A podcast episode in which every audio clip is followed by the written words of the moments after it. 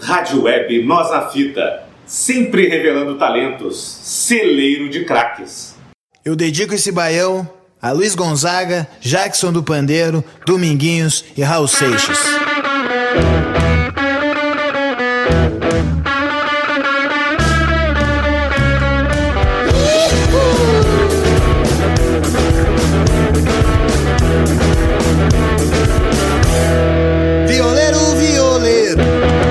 Uma pra mim ver. Toque um baião arretado, esses do louco enlouquecer. Olá, amigos da Web Rádio Nós na Fita, no ar o 15º Pré-Socráticos Futebol Clube, aqui na nossa rádio. 15 foi o primeiro número de D'Alessandro com o Internacional, entre tantas outras coisas importantes, número 15. Bom, agora temos uma novidade para vocês que o Pré-Socráticos, assim como todos os nossos programas da Web Rádio na Fita, está disponível no Spotify. Você, todo mundo usa o Spotify, então acessa lá o nosso facebook.com.br Rádio Nós na Fita. O nosso Castbox também vai continuar sendo abastecido, o Castbox e Spotify. Para entrar no Castbox tem que botar, apertar ali no, na CEP, no aceitar, que pede para ouvir nossos programas. Tem o Pré-Socráticos, o Casa Elétrica que já está pegando fogo, né? pegando fogo Casa Elétrica, o Amigos das Letras, o programa Homenagem. Acompanhe tudo no nosso facebook.com.br Nós na Fita, nosso Castbox, Castbox, nosso Spotify. Temos novidades aí para as próximas semanas. E também, né, seu Felipe Braga. O no... Olhei, tudo bem? É, eu vou te chamar daqui a pouco para o nosso, nosso destaque. O, o, nosso programa também em várias plataformas a gente vai passar para vocês e nosso pré-socrático, você já sabe, que tem o oferecimento de Dadu Soluções de Comunicação e Henrique Ribeiro Fotografia. Encontrei o Henrique agora há pouco. Grande abraço para Henrique, parabéns pelo trabalho que está fazendo. Vamos então começar com Felipe Braga. Qual o teu destaque? Todo dia, o mesmo dia, a vida é tanta canha. Nada novo sob o sol, tem que se esconder no escuro que na luz se banha. Por debaixo do lençol, nessa terra dura é grande a ambição pequena. Carnaval e futebol. Olá, amigos da Web Rádio Nós na Fita, é um prazer tê-los novamente com a gente aqui no Pré-Socráticos, essa edição número 15. Eu participei de todas, se eu não me engano, eu estou em todas. Todas, todo mundo, né? Mas algumas fora de jogo, Isso. né? Ah, é, tá certo. Mas então tá, é um prazer. Começarei com o meu destaque então. Meu destaque nessa rodada é o que reflete o futebol nos últimos meses, a virada da gangorra. A virada da gangorra que coloca o Internacional como o time que desponta no cenário do futebol brasileiro e deixa o Grêmio mais atrás um pouco, principalmente no que diz respeito ao Campeonato Brasileiro e a estreia na Copa do Brasil. Como foi a semana, Felipe Braga? Tudo bem? Muito trabalho? Tudo tranquilo? Muito bem, essa semana tive muito, muito serviço. Eu e o Henrique trabalhamos a semana inteira aqui, editamos um monte de programas legais. Coloca colocamos no ar uma entrevista com o artista da cena rocker aí de Porto Alegre, Buster Hamilton. Então é só tu, tu ir ali na página da Web Rádio Nós na Fita, no Facebook, bem fácil de achar. E a entrevista dele já tá no ar para os apreciadores da, da música da música independente, música feita aqui com a nossa própria linguagem musical. O trabalho tá muito bom, tricolorzinho indignado, né? O nosso personagem indignado no Facebook com as atuações do Grêmio e com, com o técnico Renato Portaluppi, nosso querido Leonardo Sá, apresentador desse programa também cada vez disponibilizando mais e mais materiais importantes na nossa web rádio, então tá indo tudo muito bem.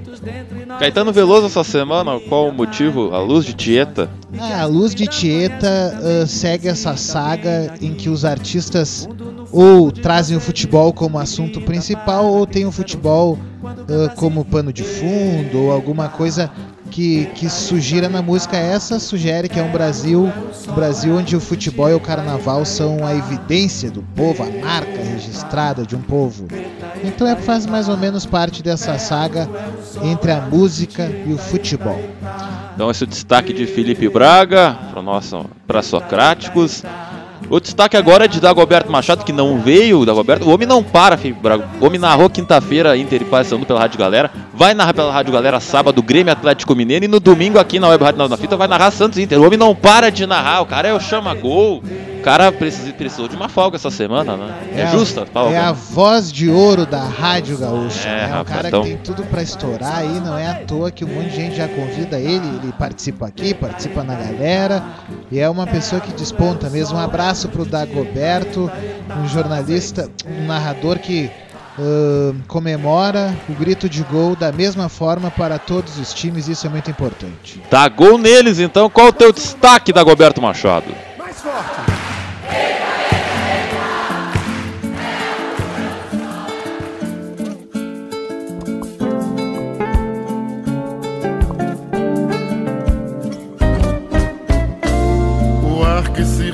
Respira agora inspira novos tempos Boa noite, Leonardo Sá. Boa noite, Felipe Braga. Boa noite aos amigos aí da Copa Libertadores, Joel Peixe, que hoje estão aí no, no estúdio com Leonardo Sá e Felipe Braga. O meu destaque não poderia ser hoje, outro, né? É Paulo Guerreiro. Que baita contratação, sete gols em, em dez jogos. O homem tá voando, fez dois gols contra o Paysandu, intervenceu por 3 a 1 Partidaço do, do Colorado, né? O Alessandro também foi muito bem, então o Inter tá, tá melhorando. A música que eu escolhi, né? Novos Tempos do Jorge Aragão na voz do Jorge Aragão também, que os novos tempos indicam novos tempos no comando do Inter. O Odair Helman parece estar aos poucos abandonando né, o futebol reativo. O Inter está tentando impor o, o jogo também, está tentando propor o jogo. Então isso é bom. E a princípio, então, o meu destaque é esse, a minha música é essa, né? E vamos ver as cenas dos próximos capítulos, né? O Inter encaminhou muito bem a classificação. O único time que venceu em casa, né? Esse é o detalhe, hein? Oitavas de final da Copa do Brasil, o Inter foi o único que venceu em casa. Abração aí pro pessoal que curte também.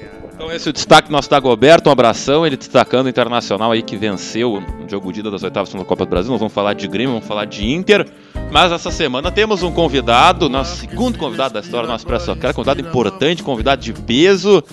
Vou, ele escolheu a música, vou deixar a música rodando e daqui a pouco nosso convidado vai se apresentar para vocês, amigos socratianos do Nós na Fita. Vamos lá! Enquanto aqui reflete a lua em nossa cama.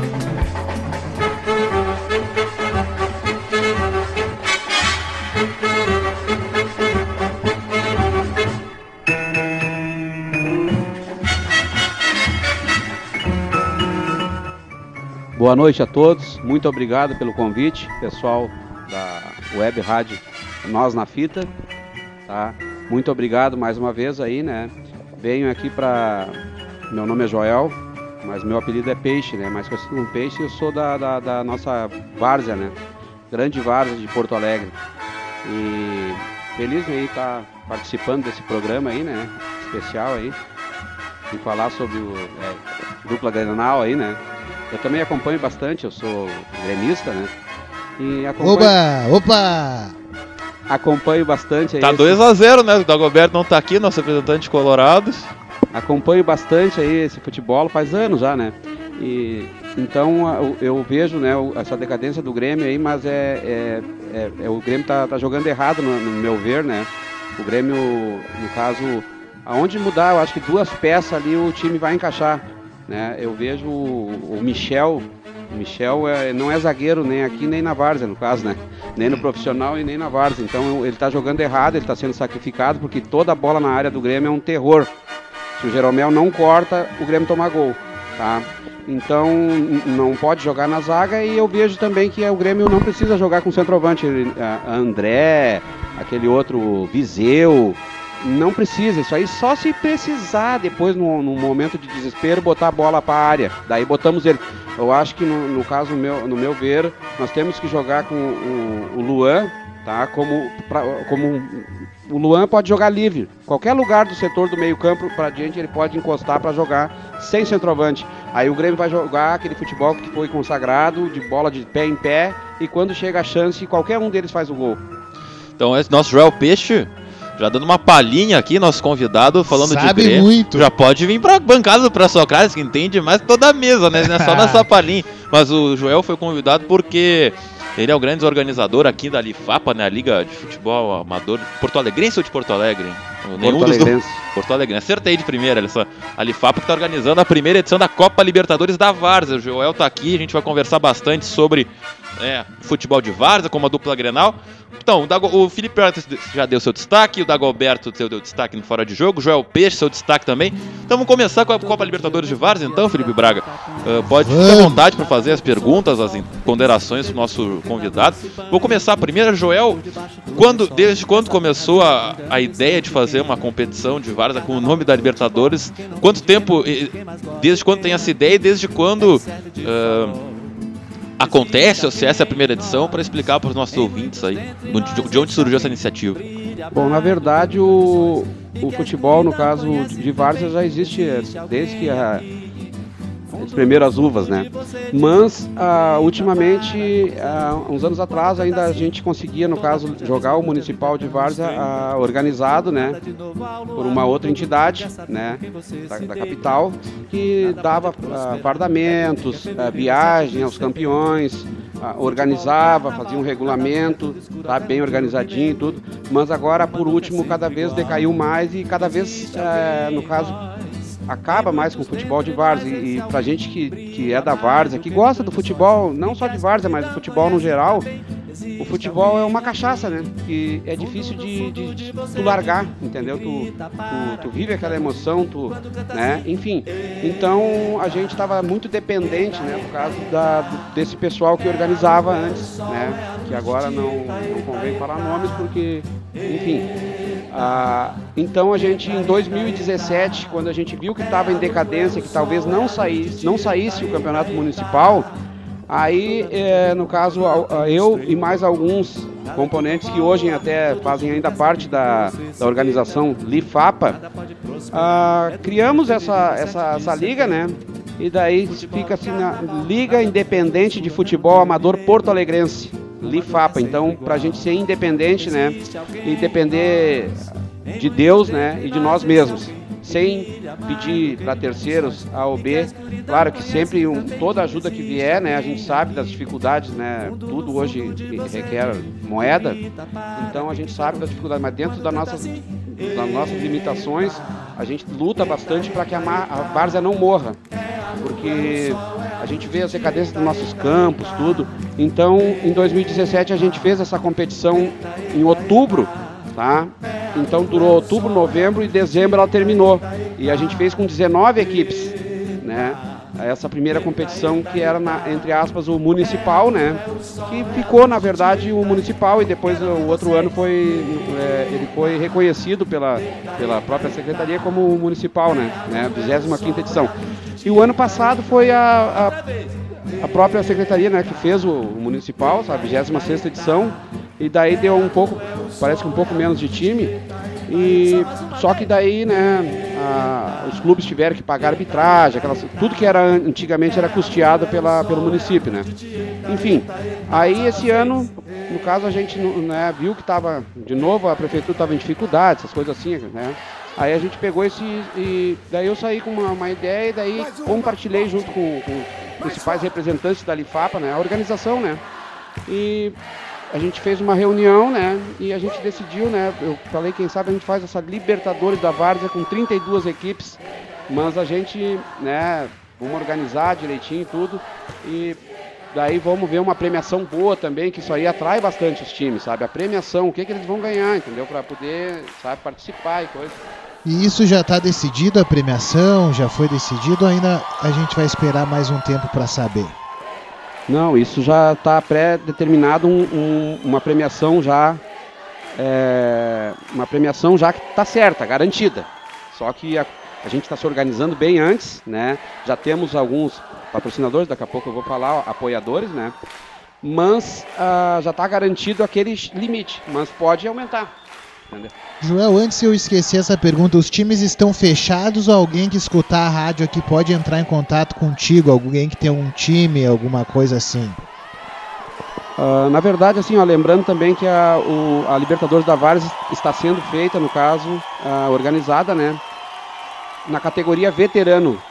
38 anos para cima. Então, o atleta nascido em 1981, ele pode jogar. Braga pode jogar então, né, É, veterano? eu sou em 84, tô Ah, quase lá.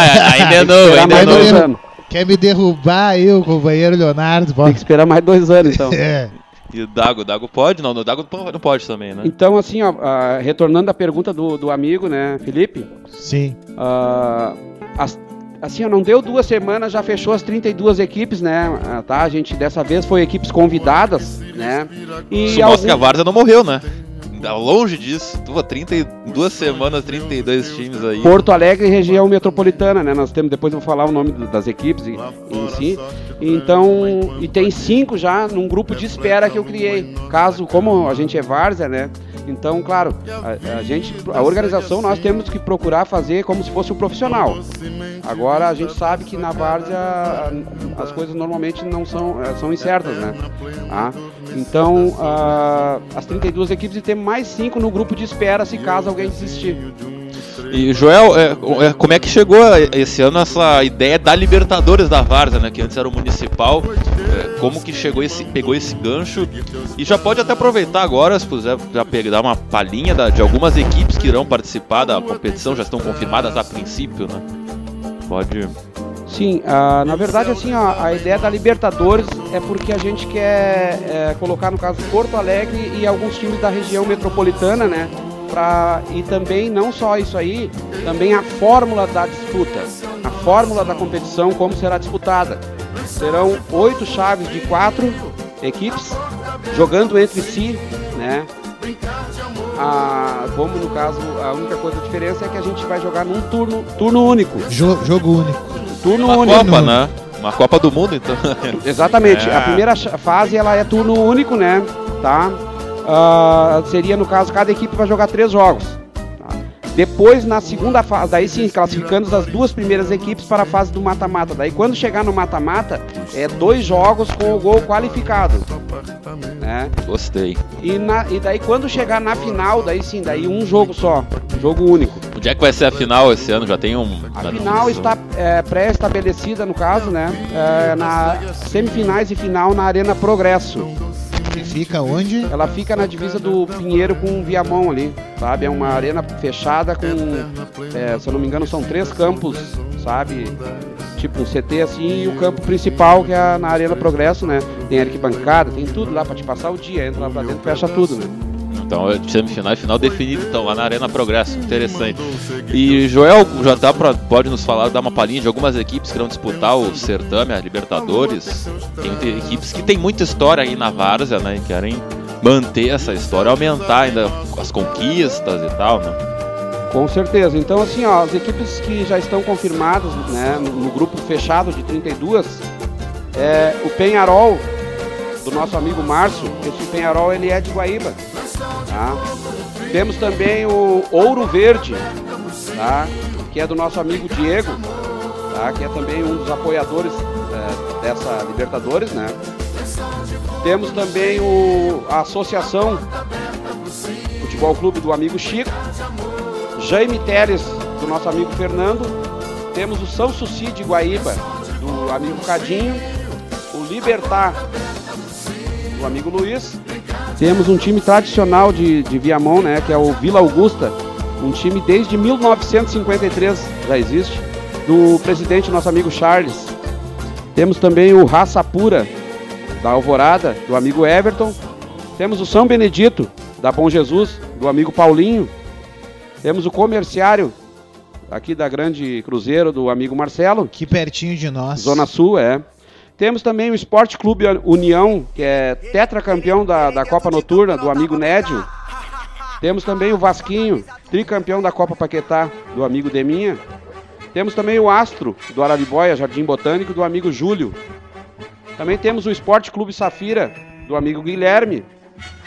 Também Unidos da Martim, do Diego. O Manchester, do Adair. Olha aí, ó. O Barcelona, do Cristiano, o Barcelona da Bom Jesus. O Racing, do Maitá, em frente à Arena do Grêmio, Esse é famoso. do amigo Seco. O Ajax, do Pinheiro. Chegou o time internacional agora. É, o Ajax do amigo Vanderlei, nosso nego, gente boa. União da Coab Cavalhada, do amigo Maia. Zona Sul. É. Temos também o Flamengo do Morro, do amigo Froner. Temos também o Pinheirinho, do amigo Patrola, lá do Pinheiro, né? Temos o União da Tuca, do Felipe. O 11 Amigos, do Dinei. Temos também o Olímpia, do Richard, lá da Zona Sul também. Temos o Zona Norte, do amigo Kleber. Nego Bom, gente boa. Nego Bom é o apelido dele. Um abraço. Bom. Ah, Pavilhão 9, do amigo Ney. Também temos o Terra Forte, do Gelson. Terra Forte é lá da Coab Costa e Silva. Temos o Amigos do Garra, do amigo Cláudio, da Intercap. E o Ajax da Cruzeiro também, um time tradicional. Famoso, esse é muito ah, famoso. Do amigo Mano. né, Mano que trabalha com as escolinhas de base também. Ele gosta, futebol é né, na veia dele. O Coliseu também, do amigo Lu. Sempre faz times, times bons também, né?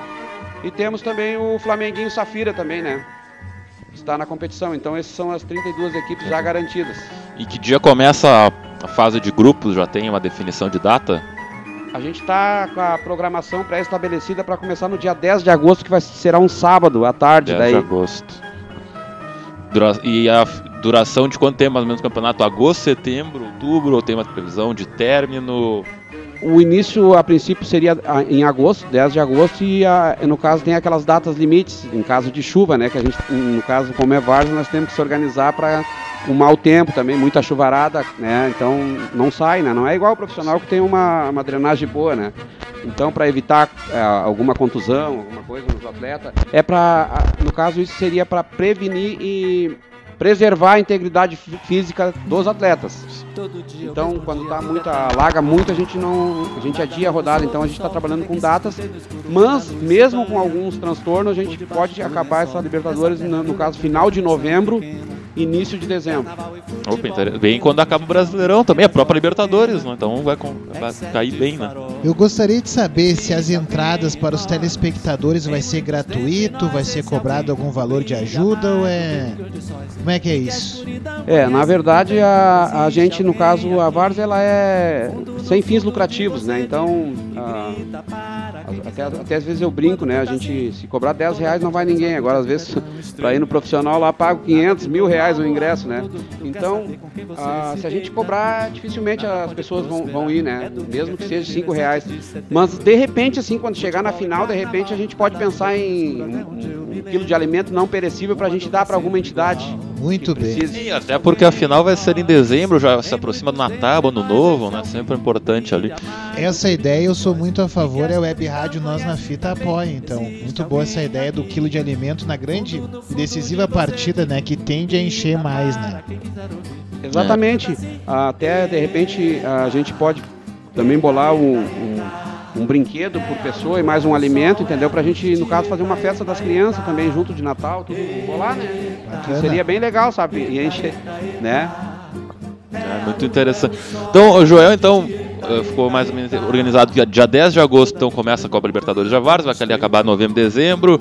Já citaste as 32 equipes que estão aí a princípio participando. Então, pra gente terminar agora essa parte da Libertadores, falar dos apoiadores, né? Além da Web Rádio Nós Fita, os outros apoiadores dessa competição pro, pro nossos ouvintes e outros potenciais eh, interessados também em, em abra- em abraçar a competição, né, Joel? Pois é, na, na parte dos apoiadores a gente sabe que hoje, do jeito que tá difícil, né? Tu falar em dinheiro, todo mundo tá junto, mas no momento que tu falou em dinheiro, a pessoa já, a, a- a maioria já, já salta fora. Mas a gente sabe que não é todos, né? Então a gente tá contando com alguns apoiadores, né? É, entre eles o Gold Sports, do nosso amigo Diego, do Ouro Verde, é uma quadra de esportes né, bem famosa em Porto Alegre, tá? E o Diego tá ajuda bastante, né? Inclusive em 2017 a parte da premiação foi ele que, né, que colaborou tudo. E a gente está aí nessa luta. Também temos o amigo do, do Diário Gaúcho lá, o amigo Leonardo, Leonardo Oliveira, né? Tá, que publica ah, os resultados, né, as partidas, quando é que vai ser os jogos, essas coisas assim. Ah, na Rádio Grenal também, né, contamos com o apoio do, do nosso amigo Carlos Lacerda, o próprio Rogério Boelco também, que eu ligo, né? Converso com ele direto, aí passo os resultados e coisa. Né? E o Haroldo de Souza, que no possível dá também o seu alô, né?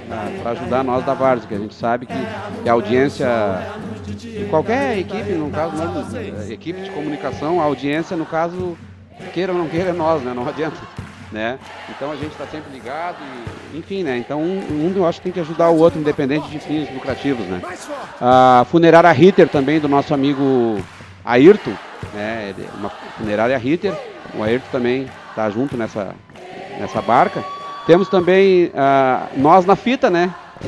Esse eu conheço, eu só conheço, são bons, hein? É um eu veículo, acho que eles são bons. Um veículo de comunicação aí, né, que é importantíssimo, que são pessoas legais que tô, tô conhecendo aí nessa, nessa E eu só quero interromper um pouquinho, Joel, que a gente está aqui trazendo o Joel Peixe aqui no nosso programa Pré-Socráticos, justamente com a intenção que a gente defina e, e divulgue que a gente vai transmitir a maioria. A partir da fase decisivas, não é? As partidas da Copa uh, da Lifapa, então.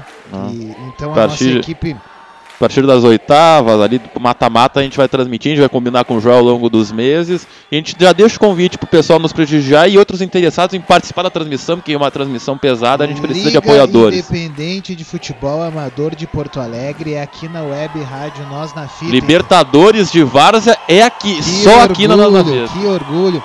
Quero dizer só então que a nossa equipe vai fazer um trabalho assim, bem como se fosse um, um jogo profissional. Entrevistaremos os jogadores na metade da partida Uh, faremos um, um pré-jogo aqui no, no, no pré-socrático, né, falando dos jogos da semana, né, no mata-mata, a gente vai dar nosso palpite. Daqui a pouco o, o pessoal lá que tá estudando o programa diz: Ah, o time tá é favorito, o cara já entra mordido, né? Aqui, ó, chupa nós na fita, vocês falam que a gente é, ia perder. Não, é. A rádio é de vocês. Então, desculpe, Joel, atrapalha. Pode continuar então com, com os anunciantes. Os outros apoiadores aí, é. por favor. Pois é, temos também o Gente da Bola, né, do nosso amigo Mickey, do, do Caio. São gente boa, esses aí também tão, vão na beira do campo com o seu celular, com as suas máquinas, ao seu jeito, fazem as fotos, publicam, edi fazem a edição, tudo, e botam o vídeo, sabe? Então, gente boa mesmo. E... Nossos colegas, vai ser um prazer conhecer eles. Exatamente, muito boa, gente. O Mickey, bah, vocês vão adorar ele, gente Braço, boa. Assim, o cara tá sempre dando, sorrindo, né?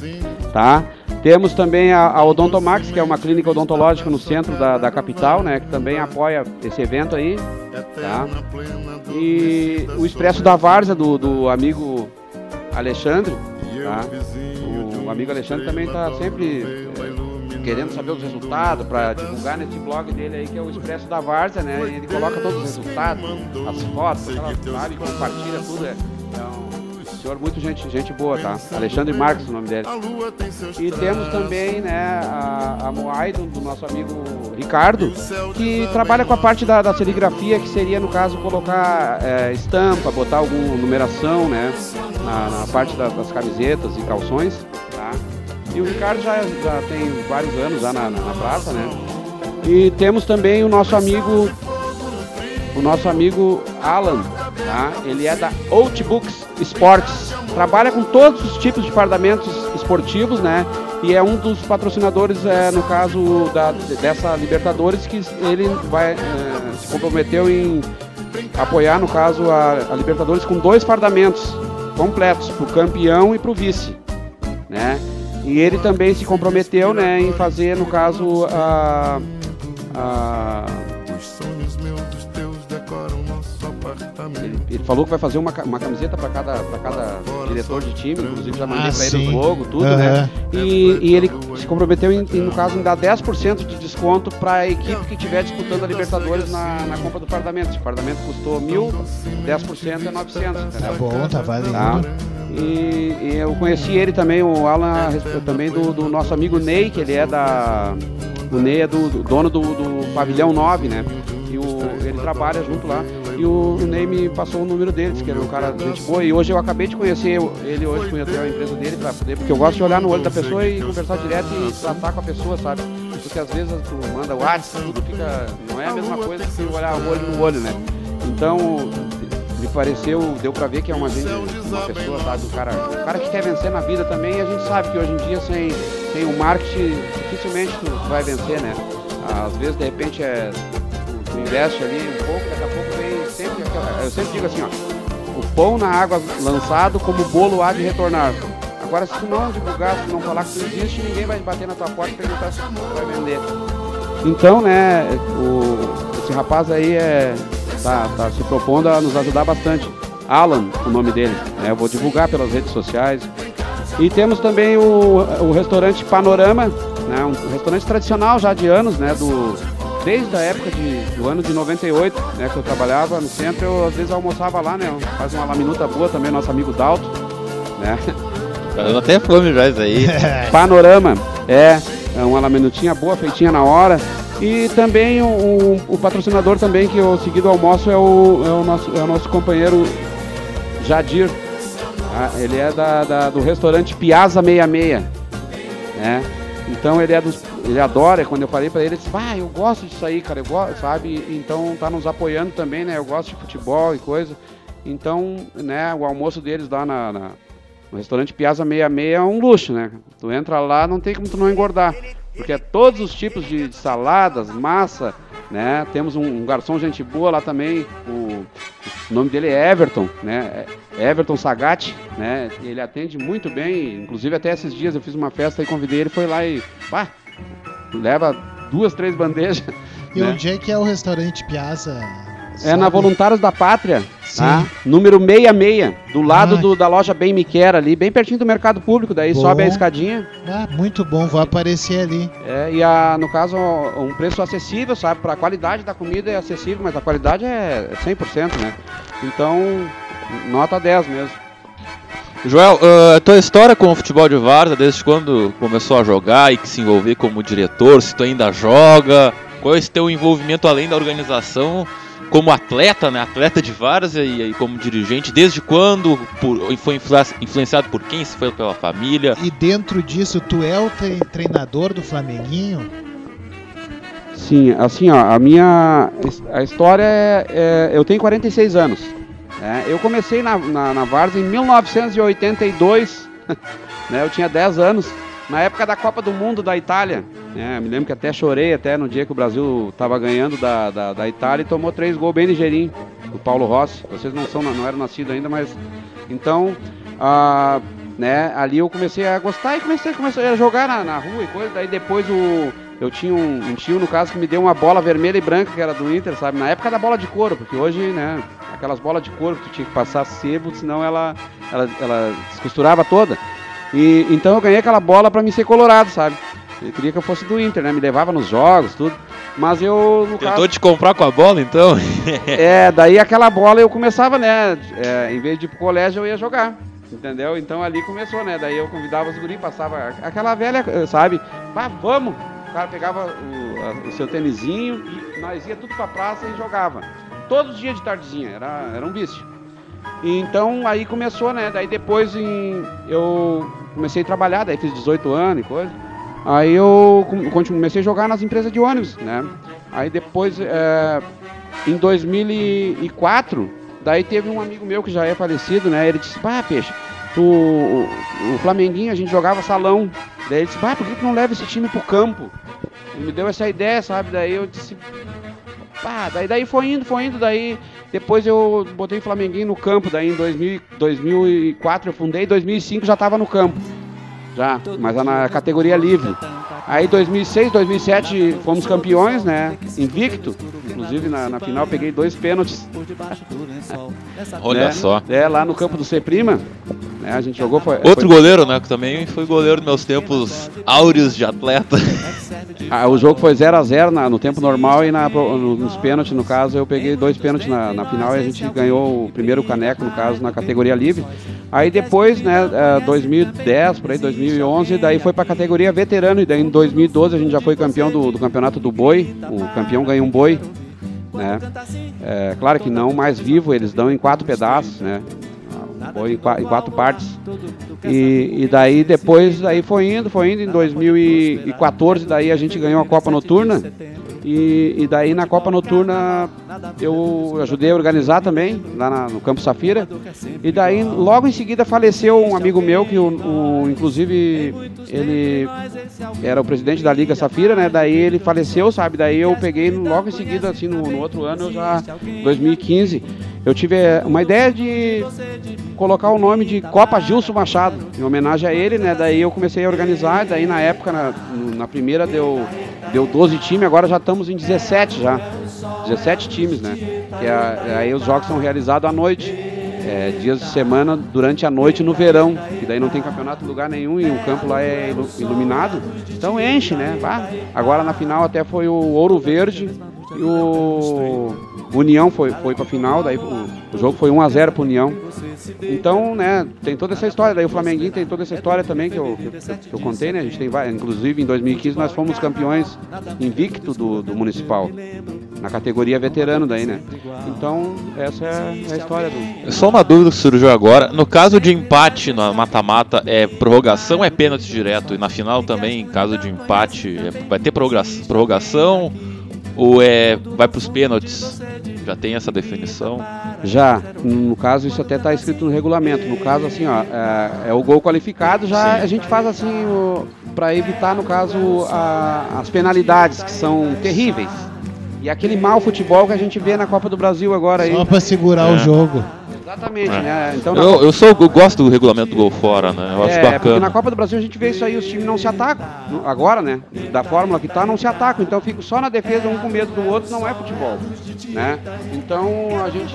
Esse gol qualificado, ele, ele qualifica a equipe, no caso, a, a ter uma estratégia. Só, agora hoje nós vamos jogar fora de casa, tem que fazer isso, isso e assado para nós tentar de repente chegar vivo em casa entendeu? Não vamos dar, é aquela, é aquela estratégia, né? E a, também a gente conseguiu o tempo de, de 45 minutos para cada lado, porque teve uma época aí que era só 40, né? Mas daí a gente aumentou para 45, só que na verdade a prorrogação a gente acha meio desgastante, né? Porque na categoria veterano pode é, de repente sim. alguém ter um mal súbito. Então aí direto o pênalti. Direto pênalti. É, se terminar, por exemplo, assim, ó, se os dois jogos terminar 0 a 0 vai pênalti. direto para as penalidades. Ah, sim. Então, só a dúvida que eu tive agora. Eu tenho uma dúvida também. Não é uma dúvida sim, mas como a gente não conhece exatamente o cenário, bolas, gandulas, quem é que organiza, assim, como é que é? Tem um gandula em cada goleira? É a liga que disponibiliza as bolas, assim, esse material é cedido, vocês já têm? Porque, claro, vai uma despesa, né? Não, na verdade, assim, ó, o regulamento ele é claro também, né? A gente joga a competição é feita, a gente joga em cima de um regulamento, entendeu? Aquele regulamento é seguido à risca. Não é igual, por exemplo, a gente vê na, na Libertadores do ano passado aí, né? É, se, se no caso, é, é, isso que são profissionais, né? Se ele seguisse o regulamento, o River Plate era eliminado. Por quê? Porque, a, a, a, no caso, o técnico que estava punido participou diretamente da partida. E se ele participou diretamente da partida, ele prejudicou o Grêmio diretamente. Campeão da Libertadores Moral 2018. Anota aí, Donato Sá. Não, eu, a gente, a gente eu, vê... não, então eu vou entrar na discussão, mas eu, eu discordo da regra. Gente, mas, a gente vê, desculpa, né? Mas é... eu concordo que a Libertadores, a verdadeira Libertadores de Várzea é da Comebol, não é a Libertadores daqui. Não, mas no caso, a, a, como diz a verdadeira, feriram gravemente o regulamento. Tá? E aqui não, aqui não é permitido. Não, porque técnico não vai, não vai invadir, não vai. Não, se tiver no caso, tipo assim, ó, tu jogou uma partida antes, tá? Tu foi expulso, tá? E foi para a gente tem uma comissão disciplinar. A comissão disciplinar decidiu que tu vai pegar dois jogos de suspensão. Se tu tiver lá dentro do campo dirigindo a equipe, o juiz vai botar em suma. Daí depois a gente vai ler o regulamento. Fulano, a equipe está eliminada. É tudo que tá tudo escrito ali. Ah, não sabe? Dificilmente vai para julgamento. Né? É, impor é, importante isso aí, né? Respeitar as regras é dá, fundamental. Né? Sim, dá mais para um campeonato assim de várzea, né? Porque tem que ter uma organização e uma organização ampla de todos, assim, principalmente E a boa vontade, né? Porque é tudo em, comun, em comunhão, né? Ah. Então... É, esse fato aí que aconteceu, por exemplo, no Libertadores do ano passado, entre Grêmio e River Plate, eu simplesmente, no caso, né, eu ia pegar o regulamento e ia ler o regulamento, né? Só um pouquinho. Ah, atleta ou dirigente cumprindo suspensão não pode participar da partida. Tá? Caso esse fato é, venha a ocorrer, a equipe causadora perderá três pontos na tabela de classificação. Em caso da partida ser uma partida eliminatória, a equipe está eliminada. Mas só que daí, claro, a Comebol criou todo aquele suspense de quatro, cinco dias lá para depois dizer que o River Plate tinha passado. Então feriram gravemente o regulamento. Eu não sei se vocês estão me entendendo. Sim, sim, sim. Existe o regulamento que eu vou dar um para cada equipe. E o que está escrito ali é o que tem que ser E cumprido. todos vão assinar. Eles não assinam porque eles pegam o regulamento. É né? palavra? Sim, ah, é pela palavra, é claro. A palavra vale muito mais do que assinar o Claro, papel. não, né? e todo mundo que está envolvido nessa Copa já participou de outros e sabe que é E fundamental. o pessoal isso. se conhece, né? É, na verdade não, não, não é palavra, porque na verdade eu posso te dizer uma coisa aqui, entendeu? Só que é por escrito.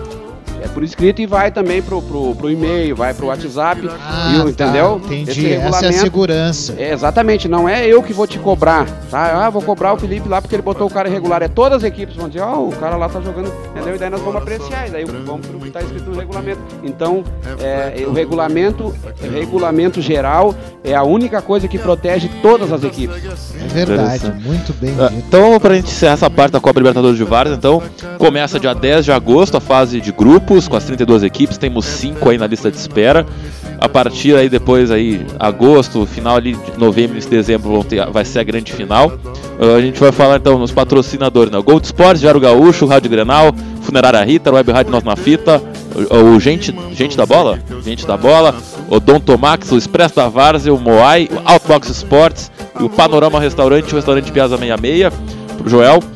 E vamos falar de futebol profissional, entre aspas? Vamos, vamos falar um pouquinho? Tranquilo, tô aberto a, a Tu, tu falaste da Copa do Mundo. Começar pelo teu time, né? O Grêmio, o time do Felipe Braga. Fugiu um pouquinho, fugiu do planejamento. Então, Felipe Braga, Joel, Grêmio, quarta-feira, enfrentou lá, o, lá em Caxias do Sul, Juventude, jogo de ida. Grêmio empatou 0x0, o Grêmio tá três jogos sem vencer. Mas o Grêmio é, vai, vem preocupando o torcedor pelo seu mau momento. O Renato na coletiva já começou a bater boca com a imprensa, chamou os cornetinhas, papapá, ganhou seis títulos dois anos e meio. Mas ah, é, o, o que é inevitável é que o futebol do Grêmio caiu muito e o Renato não tá dando explicações do porquê o, o- a qualidade do futebol do Grêmio. Eu acho assim, o Grêmio vai passar pelo Juventude? Vai. É muito difícil. O Juventude hoje tá fazendo mais até. Mas a, a preocupação do Grêmio, acho que tem essa pausa agora da Copa América que vai ser bom. Pro, ge- geralmente é boa a pausa para o time que tá mal, porque se reorganiza, né, jogadores vão se recuperar, jogadores vão chegar. Então, é, acho que o Grêmio o Grêmio precisa reagir no Brasileirão, mas essa pausa vem em boa hora para o Grêmio se recuperar emocionalmente, fisicamente, para se preparar para a segunda Isso. metade da temporada. Então, Felipe e Joel, fale um pouco desse empate do Grêmio, esse momento mais do que preocupante do Grêmio na temporada. Deixa eu começar dizendo que pro Grêmio, não só emocionalmente, porque tá numa fase ruim, mas fisicamente, porque o Grêmio há três anos vem jogando muitas partidas por ano, que tem disputado muitos títulos. Então o Grêmio é um time que tá cansado, eu venho falando nessa tecla. Mas quero parabenizar o Joel aqui, que ele fez uma leitura muito importante, como uma pessoa que entende de bola mesmo, dizendo que o Luan, a melhor fase do Luan foi como um falso 9. Sabe? E o Luan sendo liberado como um falso 9 abre uma posição para um meia de armação. Então eu acho que o Grêmio ficou refém de não ter o meia de armação. A gente tá esperando o Diego Tardelli, assim, tá apto pro jogo, ter ritmo primeiramente, depois se machucou. Hoje saiu na imprensa que ele não tava machucado, que ele tava meio des, meio des, até um certo desgaste com a direção do Grêmio. Eu não sei se isso pode se confirmar ou não, mas a certeza é que o Grêmio esperou muito por esse jogador que de- queria desequilibrar, que seria o Tardelli, e ele não deu a resposta necessária. É, aí tem dois problemas, né, Braga? Primeiro, porque o Luan não é mais aquele Luan. Não sei se ele existe mais. Mesmo jogando de falso, falso 9. E segundo, que o Tardelli não é meia, né? A não ser que ele vire Mas- agora mas- por mas ser mais meia diz- experiente. mas o Tardelli não é meio, mas é um jogador que É o distribui. e o Luan pode não ser mais o mesmo, mas tem uma coisa que é certa. Não foi testado mais como falso 9. Então por que não testar pra ver o que acontece, né? Então se foi, sabe, eu acho que o Renato tá demorando pra dar a cartada final. Todo treinador tem uma cartada final e a cartada final do Renato, na minha opinião, é o Luan como falso 9. Então, vamos ver se o Renato acorda um pouco. O que, que tu acha, Joel? Olha, a, minha opinião no caso é assim, ó. O, o Grêmio tá, ele tá jogando como um time comum. Agora, né? Ele tá jogando como um time comum. Quando pegava os times mais fracos do gauchão, aí o Grêmio sobrava com o Viseu, com qualquer um jogava, entendeu? Então, agora, na, né, na atualidade, agora que a gente pega times bons, no caso, que é times que, que não respeitam mais o Grêmio, eles, eles veem que dá para atacar, entendeu? Então, o que acontece? Eu vejo que a gente ganhou muito, o Grêmio ganhou muito na saída do Ramiro e a entrada do Alisson. Que o Alisson é um, é um jogador diferenciado. Ah, ele, ele tabela, ele chega na frente, ele faz gols. Só que o Alisson está amarrado porque, o, no caso, a gente joga com centroavante e o Grêmio não, não não, não, não, não, não precisa jogar com o centroavante, que eu falei. A outra, assim, ó, eu, eu, eu acho, né? Mas só que daí quem depende é do Renato, não adianta ele, ele que é o treinador, eu não posso dizer nada para ele, né? Até mesmo que todo mundo fala, todo mundo tem a sua opinião, né?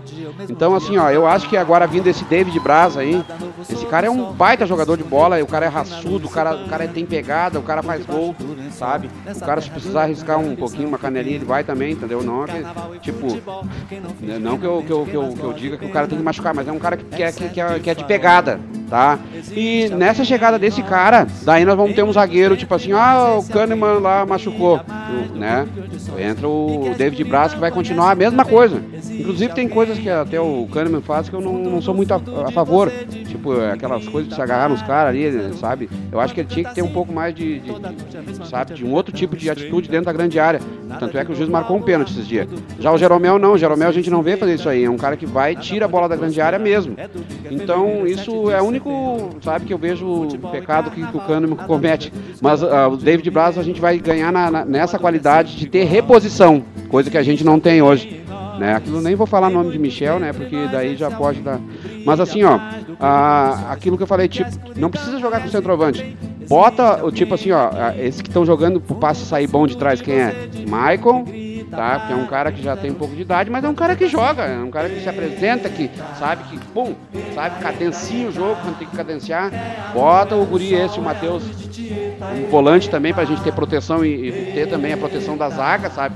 Caras não chegar lá, Michael e Matheus, aí sim, aí vem Alisson, Luan, daí dá pra botar também o, o o Everton aberto, que é a jogada aguda que a gente tem, né? Só que ultimamente a gente está dependendo só do Everton. Então o que, que acontece? Ele pega a bola, tem três marcadores, daí ele tem que passar pelos três, tá? Então isso aí não existe, tem que ter o, o Luan para encostar nele lá. Eu digo Luan, mas eu, eu, dá para revezar os dois, ó, né? O Luan e o Tardelli. Porque o Tardelli joga muito. Quando ele o Tardelli foi centroavante início de carreira, né? Então ele pode jogar de nove. O Tardelli foi nove início da carreira. Depois é que ele foi para as pontas lá Sim, mas, é, mas é, eu vejo, eu, eu sempre vi ele jogar no Atlético, tudo que é time, no caso, vindo de trás, trabalhando é, a bola. Ele começou a carreira no São Paulo, no Betis, ele era centroavante, atacante. É que nem diz o Renato, um jogador desse joga em várias, né? Ele joga em várias. Eu, eu acho que o Grêmio vive um efeito dominó, porque vocês falaram, o Grêmio não tem. O, o, atacante não consegue fazer gol. O time depende do Everton. Acho que tudo é isso aí. Porque o centroavante hoje no Grêmio ele joga pro time, só que o time do Grêmio hoje não é mais um time, não tem aquele conjunto. O Grêmio hoje é toca pro Cebolinha para ver se ele resolve. Ele consegue resolver na maioria das vezes, mas isso para um time da qualidade, da ambição do Grêmio não vai ser o suficiente para brigar por coisas grandes, né? Vai ganhar um outro jogo. Mas assim, ó, tá faltando o meio-campo do Grêmio, acho que tá muito lento, tá muito burocrático, um toque-toque. O Grêmio tem muita posse de bola, mas não é uma posse de bola construtiva. Eu acho que Michael e o Matheus Henrique não, não combinam, porque uma, eles são dois carregadores de bola, tem muita qualidade técnica, mas não são grandes marcadores, então o meio campo do Grêmio fica muito exposto e acaba desaguando lá atrás, na zaga. Aí na zaga já não tem, o Paulo Miranda tá machucado.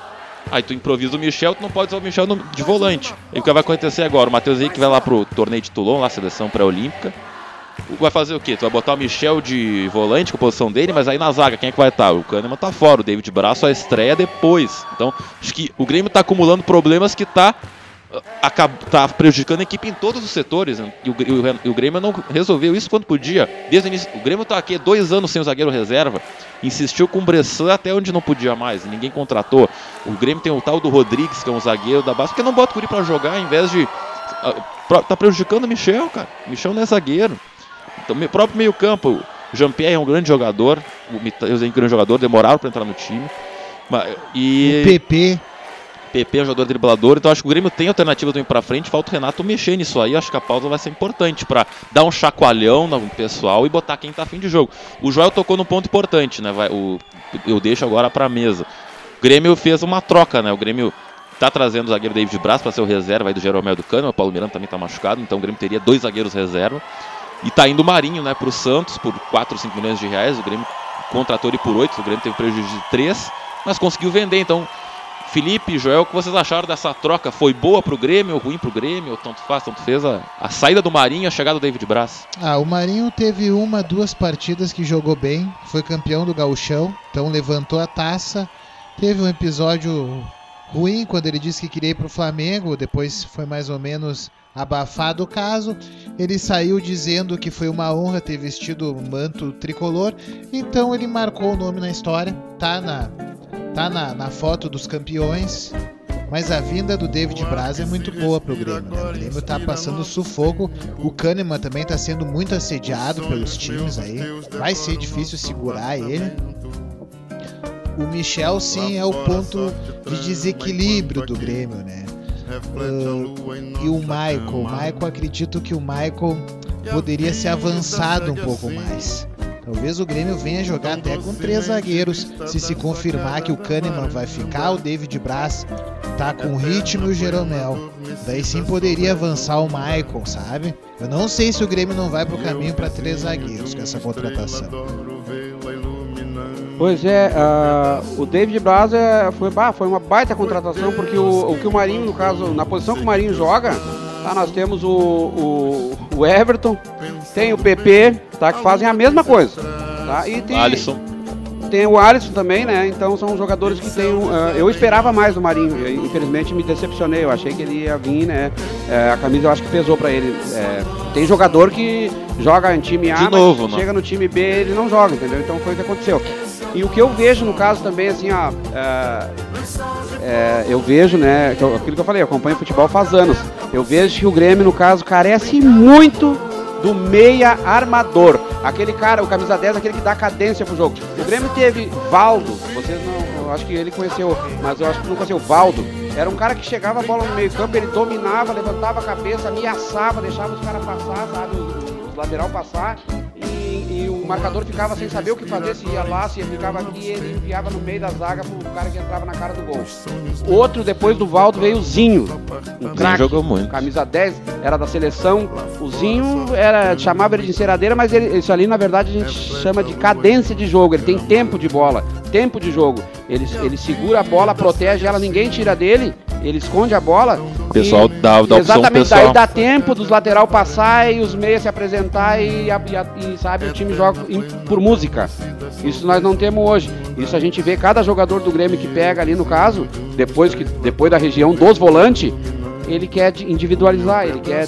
É, é, sabe, isso aí é, isso, é, Exatamente, ele quer decidir a jogada ele. Só que isso aí então é um pecado que o Grêmio comete capital que é um tá pecado, destruindo. É um pecado crasso, como dizem, né? Porque, olha, os, não vai muito longe, tem o D'Alessandro, que o Inter não larga e não dispensa por nada, né? Sofreu quando dispensou o D'Alessandro. Né? Caiu, mano. É. Eu até dei graças a Deus quando o treinador do, do Inter esse aí pegou e deixou o D'Alessandro, que homem, né? Deixou o D'Alessandro fora dos grenais, tem mais que perder mesmo. Poxa, o cara que, falei. a, o cara que, que, no caso assim, ó, eu, eu não, sabe, eu gosto do futebol do D'Alessandro dentro do campo, agora ele é uma pessoa, no caso, polêmica, ele, ele, ele, ele agita o jogo, ele tumultua. Então, né, aquilo que ele fez na final do Gauchão ali era para pegar no mínimo 10 jogos de suspensão. Então, isso é, o, isso é, um, é, um, é um defeito no caso, mas daí é, não, não chega a ser da, do futebol, é um defeito de caráter da, da, da pessoa. Então, né, eu acho que deve ser trabalhado isso, mas eu acho que ele dentro do campo, é, ele é, é ele mais 10. Porque, ah, tem certa idade, mas certa idade nada, o cara tem isso que eu falei que o Grêmio não tem. A catimba de bola, o tempo, aquele negócio de bola, arrumar uma falta, bater uma falta, bater um escanteio. Tem aquele drible dele que ninguém, ninguém- todo mundo sabe, mas ninguém consegue pegar. La La boba. boba, é. Então isso ele tem, só que eu, ainda bem que o cara não botou na final do gauchão e botou aquele outro, como é que é o nome? O cabeludinho aquele, Nonato. Não, Aí- nem o Nonato jogou, né? Matou o time. O D'Alessandro jogou o jogo de ida só no segundo tempo, no jogo da volta, ficou no banco. né? Bom, você tá falando de Inter, vamos encerrar de Grêmio então com a opinião da Goberto. A Goberto mandou fora de jogo, ele opinou sobre o Grêmio aqui no Nós na Fita. É, amigos, agora é pra falar do tricolor no fora, no fora do jogo, né? Tricolor que vem me assustando. O Grêmio que vinha muito bem. Como o Felipe Braga sempre diz nos programas, futebol que encanta o Brasil, o Grêmio se tornou um time burocrático. O Grêmio, em certas vezes, está lembrando o Inter. O toque de bola burocrático, sem objetivo, né? O Grêmio está perdendo, parece o foco, o objetivo. O Grêmio tem vivido de lampejos do Cebolinha. É muito pouco para um time que tem grandes ambições na temporada, né? O Grêmio tem, tem elenco para buscar o título do Brasileiro, da Copa do Brasil, Libertadores também. O Grêmio tem elenco para tudo isso. Mas se não é, retomar o rumo, pode acabar sendo eliminado. E na Copa do Brasil, acredito que não. Mesmo jogando mal, né, no jogo de quarta-feira contra o Juventude, o Grêmio não foi bem, mais uma vez não foi bem. O Juventude conseguiu marcar bem o Grêmio, também méritos do Juventude, também diga-se de passagem mas o Grêmio não fez um bom jogo, foi um 0 a 0 e quem foi lá no Jacone não, não saiu satisfeito não. Foi um jogo assustador. Eu particularmente fiquei preocupado com a atuação do Grêmio.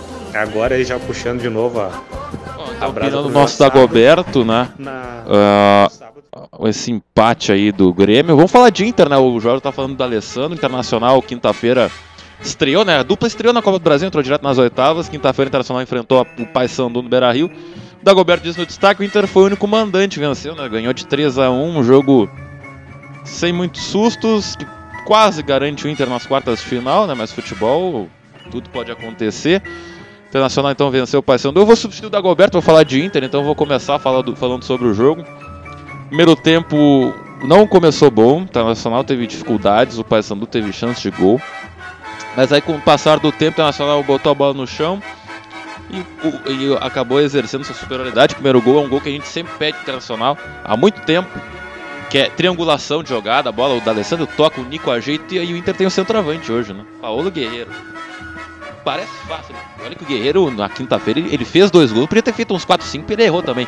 Mas olha, ele bate pro gol, parece que é fácil, né? Joga muito o Guerreiro. É impressionante como ele ganha todas de cabeça. O tempo de bola dele é impressionante. Ele ganha todas de cabeça. O, último cara que eu lembro disso, de um atacante ganhar todas de cabeça no Inter, é o Damião naquela fase que é o Fernandão. Porque o, o, Guerreiro é um jogador tão extra clássico, o Inter está tão desacostumado a ter grandes jogadores que salta aos olhos a diferença técnica do Guerreiro em relação aos demais. O Inter começou muito mal o segundo tempo, o Paysandu empatou o jogo, o Inter relaxou, mas aí rapidamente teve a superioridade, o Odair mexeu, fez dois gols, podia ter feito mais, o Inter está errando muito gol, o Inter tá me preocupando, o Inter tá errando muito gol e tá sofrendo muito gol. O time do Inter é um time que se deu muito pela sua organização defensiva que hoje não existe. O Inter leva um gol pro jogo e no mata-mata da Libertadores, que é gol fora, um time que se propõe a defender e leva gol em casa pode ser fatal pro Internacional. Uma defesa que leva muitos gols, o Lombo é constantemente acionado, é sempre um dos melhores em campo. Então, a defesa do Internacional, que até o ano passado era o seu grande trunfo, esse ano preocupa bastante. Ah, o Moledo não jogou, mas levar um gol time de Série C, imagina nos grandes jogos que tem por aí, né? O Inter tem um jogo difícil no, no domingo contra o Santos. Ah, esse sim é o desafio. O Internacional tem que ser esse time propositivo fora de casa. Claro, o Santos vai imprimir vai dificuldades, vai. O Santos vai para cima do Inter, vai. Jogar na Vila Belmiro é difícil. O Inter só conseguiu ganhar nos últimos anos, é claro que é difícil. Mas o Inter nesses jogos grandes tem que começar a se impor também. Vai ser na Vila ou vai ser no Vai ser na, Eu acho que vai ser na Vila Belmiro. Transmissão nós na fita com o Dagoberto. Então, o meu destaque é do Paulo Guerreiro, Joel, uh, Felipe Braga, olharam o jogo, podem falar aí sobre essa vitória eu, do Inter aí. Eu escutei o jogo, mas o que eu tenho a dizer sobre o Internacional é a grande mudança de tratamento que o técnico Odair Helman está recebendo por parte da, da, da imprensa, eu digo oficial. Ah, mas aí não tem novidade, ele, botou, ele passou a botar o time pra frente. Com o time pra frente, ele começou a jogar melhor. Jogando melhor, o Inter tá ganhando. Mas tem um porém. O Inter jogou contra o CSA, o último jogo, que todo respeito ao CSA, é um time que fatalmente vai ser rebaixado, jogou um time de Série C. Eu quero que o Inter seja. Pro... Não eu, né? Mas a torcida quer que o Inter seja propositivo. Jogos grandes, claro que é difícil, mas. Aí sim, se ele manter essa postura que ele teve contra o River reserva, a chance do Inter ganhar vai ser maior e, as, e, os elogios vão vir, porque o torcedor não é burro, ele, ele consegue acompanhar o desempenho. O Inter está tendo bom desempenho, mas, mas, mas, claro, tem que ter o, o, o, porém, não são grandes adversários que o Inter está enfrentando, mas a postura é diferente. O Inter no Gauchão, que são times piores que o Paysandu ou do mesmo nível, o Inter sofreu, o Inter perdia, empatava, ganhava no sofrimento, enquanto o Paysandu foi um jogo mais tranquilo. Então, existe uma evolução, mas uma evolução até a página 2. Tem que se provar nos jogos grandes e fora de casa, inclusive, Felipe Braga. Não, pois é, mas a mudança de tratamento fez com que a imprensa oficial chamasse Odair Helma a partir de agora de professor Odair. Então ele tá aumentando o nível e tá a, a torcida já tá mais amigona do Odair. Eu sou um defensor do Odair aqui, esse programa está de prova, enquanto a maioria colorado, assim, dos colorados estava insatisfeita com o trabalho do Odair, dizendo que ele não era um técnico para treinar o O Internacional. trabalho dele é, é- não é tão, não é dos melhores em termos de desempenho, né? É, Eu tá dizia errada. que ele era um técnico bom, que não tinha jogadores assim ainda.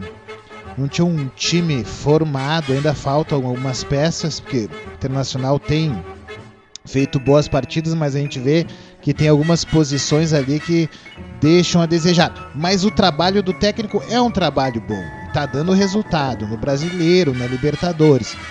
Então o Odair ah, merece, claro, esse voto de confiança e eu estou. Vou dar um parabéns para mim mesmo aqui, que foi o único desta mesa, desta equipe, que falou bem do trabalho do Odair Helma desde o começo, embora os resultados não estivessem vindo.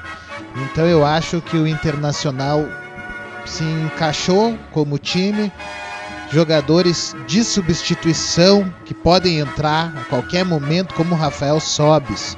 Olha, um time que se dá o luxo de ter Rafael Sobis no banco não é Com um o escudo time. virado, né? Que maravilha da Nike, hein? É, Escudo- Acho que é uma retaliação, né? O Inter assinou com a Adidas pro ano que vem e avacalharam com, com, com o é, escudo ali. Mas... Essa não podia, não podia ter Não, mas, acontecido. não, os primeiros jogos do Inter com a Reboque também teve um jogo que o escudo do Inter ficou virado, foi um escândalo, né? Mas ah, o pessoal levou no bom humor, acontece. Né? Então, parabéns ao Odair, parabéns ao Inter e à minha mãe, Dona Fátima, que era uma crítica contumaz ao trabalho do Tá Odair certo, a Helma. dona Fátima, abraço pra dona Fátima, tem isso aí, tem que cobrar sempre. Torcida tem que Agora, cobrar. Com a a, torcida do Inter parou de cobrar, veja o que aconteceu com esse clube, hein? Quero ver se a Dona Fátima vai dar o braço a torcer e vai abraçar o Odair. E Joel, o que tu pode afirmar e falar sobre o teu co-irmão, seu rival internacional? É, Você é um defensor de Odair pro bem ou pro mal, igual o Felipe Braga. O Felipe Braga, ele defende mais o Odair do que o Renato. Eu nunca vi isso. Eu até falei pra ele, ó, vamos trocar de técnico. O Odair vai pro Grêmio e o Renato vem pro Inter. Ele não quis, né? Aí, a, a defesa até a página 2, né? É, aqu- aquilo que tu falou, o, o- no caso, o pecado capital, no caso, na minha opinião, que o Odair cometeu foi ele deixar o D'Alessandro no banco na final do Gauchão, do Grenal, porque o D'Alessandro é o homem Grenal. Deixou no banco, então ali favoreceu diretamente o Grêmio, né? Esse foi o pecado, então perdeu o título, tá? Ah, agora ele, com certeza, ele tá fazendo um trabalho bom, né, no, Internacional. Agora, por último, agora ele fez umas mexidas boas, agora aí o time andou mais pra frente. Mas a, eu acho, eu vejo o Inter assim, ó, um time é, muito caseiro, assim, né? Jogar a favor da torcida, dentro do campo, ah, do seu estádio, tudo, tem uma, ter uma po- postura ofensiva, isso é de qualquer time que queira ganhar alguma coisa, né? E eu vejo fora de casa um time totalmente diferente, né? Essa é a minha opinião.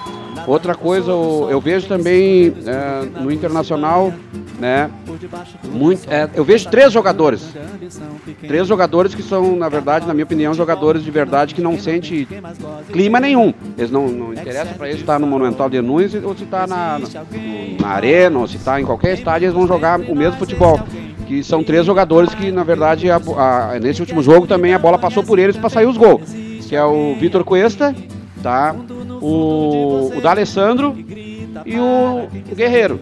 Esses três jogadores. Agora, ah, mas e o Nico? Pra mim, o Nico, no caso, é um jogador que quando o Inter, na verdade, mais precisar, eu tenho certeza que ele vai sumir do jogo. É um jogador que, que fica na sombra do zagueiro. Então, ah, o outro, qual é o outro? É, Sarrafiore é muito jovem. Não, eu diria o Rafael Sobis, de experiência. É que o Sobis também, na minha opinião, né, como futebolista, no caso, na minha opinião, o Sobis é um jogador para meio tempo. Igual o da Alessandro, pra jogar Claro. 60 minutos. né? Mas é que o D'Alessandro é um, é um tipo assim, a bola, é, ele vai ficar num setor que ele não precisa correr, entendeu? A, a bola vai... Agora, né? Porque o Odair ficou quase um ano e meio botando o Alessandro de ponta direita pra marcar a lateral, daí mata o cara. Não, daí não, ele tem que só a bola passar por ele e ele fazer andar. Outra, quando a bola chega nele, ele já sabe o que vai fazer. Isso é importantíssimo. E normalmente, é por isso que ele faz a diferença. E o D'Alessandro deve ficar no banco agora, o jogo contra o Santos, vai ser poupado. O D'Alessandro basicamente pra ser titular em casa e fora entra no segundo tempo, pra morcegar. Daí deve jogar o Sobe no lugar do Alessandro, que eu acho um erro, tinha que jogar o Sarrafiore, na minha opinião. Mas eu acho que o Inter tem alguns jogadores que estão crescendo, por exemplo, o Lindoso entrou bem no lugar do Dourado, um jogador que está desarmando bem, é um jogador que o Inter tem esse, o Inter não achou esse reserva do Dourado, o Lindoso está se afirmando, né? tá, desde o jogo contra o River, vem numa crescente, né? o Edenilson é um motorzinho também, às vezes eu acho que o Edenilson às vezes é um pouco muito enfeitado, às vezes, ele passa muito bem em cima da bola, não é muito disso, mas quando ele joga sério, digamos, é um grande jogador, eu tenho muita preocupação com o sistema defensivo do Internacional. Acho que tira... O Cuesta é um jogador que tem um desarme, tem antecipação, mas é um jogador lento, ele precisa de cobertura. Tem o Moledo, o Moledo é um touro, né? Um cara muito forte. Só que as laterais, o, o Zeca tava muito mal, melhorou, mas ainda pode melhorar mais. O Zeca também não joga contra o Santos. Engraçado, né? Todo jogo que o Zeca vai, vai enfrentar o Santos, ele foge, né? Ele tem uma suspensão, uma lesão, mas vai ter o reencontro do Inter com o Sacha, né? E o Iago deve ser vendido, né? Que estão falando. E, olha, vai ser uma venda importante pro Inter, né? 8 milhões de euros estão dizendo pelo Iago. Olha, eu ajudo a pagar o Uber aí pro Iago que seja feliz lá na Europa, né? Mas enfim. É isso aí, na, isso aí que tu falou na Vargas, a gente também vê isso aí, porque às vezes chega numa final de campeonato, o jogador, ah, porque eu não tô ruim, não vou poder jogar. E daí a gente vê os outros falar, ah, eu sabia que ele ia sentir. Entendeu? Então é tudo isso aí que eu digo. Ah, é... A gente teve um exemplo assim, ó, não sei se te lembra um jogador chamado Christian, atacante, centroavante, que fazia gol. Jogou no Inter e no Grêmio. Jesus, Jesus Christian. Esse aí. O Christian fazia gol todo jogo, tinha jogo que ele fazia 5, 6 gols. Chegava Mas quando chegava na semifinal e na final, sumia do jogo. É isso que eu estou dizendo. Daí, eu não sei se vocês estão me entendendo. Sim. E tem outros jogadores como o Rafael Sobis que crescem em jogos importantes. Né? Tem isso é fato. É, então acho que, acho que de Inter é isso, né, gente? Vamos. Vamos falar só então das duas próximas partidas do Brasileirão vamos, vamos. da dupla Grenal. Eu sou a favor do Potker no lugar do, do Guerreiro. o Potker não estava ontem porque ele foi ele foi liberado, ele foi liberado pro nascimento da filha lá em Florianópolis. Parabéns pro, pro William Potker. Mas eu acho que o, a dupla tem seus jogadores que nem gostam, né? O Potker, o Jonathan Alves vai embora, o Camilo deve ir embora, o Grêmio tem o Viseu, que a torcida não gosta, o André. Podia ter uma troca aí da dupla, né? Mas enfim. O, então vamos começar com o Grêmio. O jogo do Grêmio é sábado, Felipe Braga, Joel. Grêmio enfrenta o vice-líder Atlético em casa, tá na hora. A gente tá falando isso há umas duas semanas, né? Tá na hora do Grêmio ganhar no Brasileirão. O Grêmio não vai, não, o Grêmio não é candidato ao rebaixamento, o Grêmio não vai cair nem o Grêmio vai para Libertadores, mas o Grêmio não vai tá na, que time tá, grande não cai. Não cai três vezes. Só o Vasco cai três ah, vezes, talvez quatro. Isso. Mas o jogo contra o Atlético, o Atlético vice-líder. Claro, começo do campeonato é muito cedo para fazer prognóstico, né? Mas o Atlético está surpreendendo. O Atlético está na Sul-Americana, perdeu o jogo de ida, inclusive. Né, pro União La Calera, acho que esse é o nome do time. Vamos mas, falar, mas então. Joel, e, Joel e Felipe Braco, vocês perdem esse jogo, tá na hora do Grêmio ganhar no Brasileirão, Não, né? Vamos dizer aqui, o Atlético é um time bom, tem, tem peças importantes, como, como é que é o Casares. Casares joga muito. Casares que tá comendo a bola, rápido. Joga muito. Uh, finalizador. Baixinho é, e, e, vai em tudo que é brecha em campo. Tem o goleiro Vitor, que é uma muralha. Fa dá, sente saudade do Vitor? Ah, eu sinto um pinguinho de saudade, eu admito. Porque ele era um, é um goleiro de mão esquerda.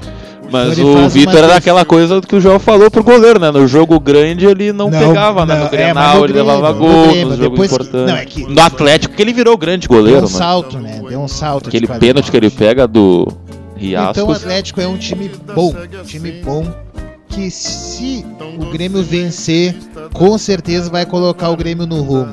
Porque quando tu ganha de um time bom, de um time uh, de história, né, que forças se equivalem, e veio uma vitória, eu acho que vai ser importante pro Grêmio isso. Então é a partida pro Grêmio se recuperar, mostrar não somente uma vitória, mas sim tem um desempenho bom. Tá? Então vamos ver se o Tardelli vai estar tá pronto.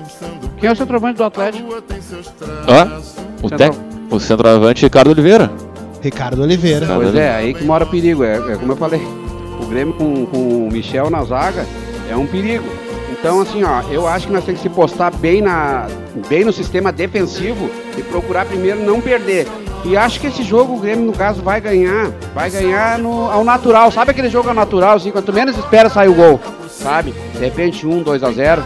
Eu acho que o Grêmio, o Grêmio ganha, mas não pode se descuidar do sistema defensivo. Então, né? O problema está lá no, na defesa. Né? A gente tem cara muito rápido chamado Xará, que é o cara que, se o Grêmio der é, espaço, ele, o Ricardo Oliveira, o Luan, o maluquinho Sim, lá. exatamente. Então, não podemos se descuidar do sistema defensivo E naturalmente vai, um ou dois gols vai fazer. Mas não espere também um futebol bonito, porque o Grêmio não vai apresentar aquele futebol bonito, porque não tem como apresentar, entendeu? Com, só com um atacante agudo. Eu acho que vai ser um jogo difícil. O Atlético ele poupou os jogadores na terça-feira, então vem completo contra o Grêmio. Acho que só o Elias está suspenso, está fora. Tem o reencontro, né? O Vitor e o Hever, né? Estão contra o Grêmio. O Tardelli deve ficar no banco, né? O jogador que no Atlético. É um jogo difícil, mas o Grêmio. Agora não existe mais jogo difícil, o Grêmio tem que ganhar. Acho que mais importante do que o desempenho. Agora o Grêmio tem que retomar a confiança e estancar a sangria, né? O Grêmio tem um arranque de campeonato muito ruim, já tá aí a 11 pontos do Palmeiras, seu grande bicho papão. Então o Grêmio precisa vencer para retomar a confiança do torcedor e do próprio Renato, do próprio time, para a sequência da temporada. Acho que esse, esses últimos jogos do Grêmio é um período do Grêmio estancar a sangria para na pausa da Copa América reorganizar o time, daqui a pouco fazer mais contratações, descansar todo mundo, pensar quem sabe um novo sistema de jogo, testar novos jogadores, então eu acho que é um jogo difícil, mas o Grêmio tem que ganhar. O Grêmio joga em casa, o Grêmio é forte na arena, né? E tá na hora de vencer. E é isso de Grêmio, vamos. É, jogar sob pressão é a pior coisa que tem. O negócio que tu falou aí, tem que vencer. Eu acho que da situação que tá, eu acho que é, é preferível não perder. É, é, é que não perder não serve, né? O Grêmio tá já tá na é. vice-lanterna, né? Claro, ele não vai cair, mas é, é incômodo isso aí. Não sabe se vai cair ou não. Né? Ah, é convenhamos, não é mais fácil, enfim. Ah, ah, o, o Dagoberto tava, narrou na Rádio Galera na quinta-feira o jogo do Inter e comentou sobre a vitória do Inter. Vou botar aqui antes da gente falar do próximo jogo do Inter, então. Mais uma vez aqui no Fora do Jogo, agora para falar do, do Colorado, né? O, o jogo do Inter, o Inter que venceu tanto no fim de semana como no fim de semana pelo brasileiro, né? Meio de semana Agora, esse jogo quinta-feira contra o, o Paysandu, tive a oportunidade de narrar pela Rádio Galera, né? Foi uma experiência fantástica, minha primeira narração no Beira Rio, né? Minha casa, né? Como eu disse, é, vim no ventre da minha mãe, no Beira Rio, depois criança no colo, depois as arquibancadas aí do Colorado, a extinta Coreia, né? É, agora essa emoção fora do comum, agradecer ao Leonardo Sá, o cara que me indicou aí, grande amigo, grande caráter, grande pessoa. Felipe Braga também, que me deu a primeira oportunidade aí na Rádio Web Nós na Fita. Então agradecer ao pessoal e falar um pouquinho do, do que foi o jogo de quinta-feira. jogo de quinta-feira o Paysandu começou surpreendendo no, no Beira Rio, marcando em cima, fazendo uma grande marcação, né, forte em cima. É, os primeiros 20 minutos dominou o jogo, depois o Inter começou a se ajeitar, acabou fazendo o gol com o Paulo Guerreiro. Jogadaço do Alessandro Belo Passe. O gol do Guerreiro. O que acontece? Seguimos ali o, o jogo, início do segundo tempo, parece que o Inter teve um apagão, o Paysandu veio para cima, cinco minutos de horror no Beira-Rio. O Paysandu empata o jogo, bola aérea, que o Inter vem falhando bastante também na bola aérea, isso é um que tem que ser trabalhado. O Paysandu empata e segue um pouquinho na frente, mas depois o Inter acaba se ajeitando e o Odair, que eu sempre criticava também por não fazer boas é, mudanças, né? Fez uma baita mudança, ele colocou o Guilherme Parede no lugar do Zeca Quer dizer, no lugar do Zeca não, né? Trocou, entrou o Parede, saiu o Zeca. Edenilson foi pra lateral direita e o Parede, com isso, fez o Inter jogar mais. Nonato apareceu no jogo, o D'Alessandro cresceu, o Nico Lopes apareceu, tava apagado. Paulo Guerreiro também fantástico. O Lindoso hein, tá sendo discreto, mas tem sido muito efetivo. O Inter acabou também acabou fazendo o segundo gol do Inter, o Lindoso, e o terceiro foi do Paulo Guerreiro. Inter vencendo por 3 a 1 encaminhando bem a classificação, como eu já tinha dito lá no meu destaque. Então, de Inter, por hoje é isso, né? E fique aí que eu quero saber também das novidades depois aí do, da Copa Libertadores também. Tô ansioso para saber disso também. É, Dagoberto, escute o programa que já tem todas as informações da Copa Libertadores de Vários. Daqui a pouco a gente vai recuperar. É, então fala de jogo do Inter interessante, transmissão do Web Rádio domingo e também teremos a Fórmula Indy antes, dose dupla no domingão a partir da uma da tarde. Fórmula Indy comigo e Santos Inter com o Dagoberto.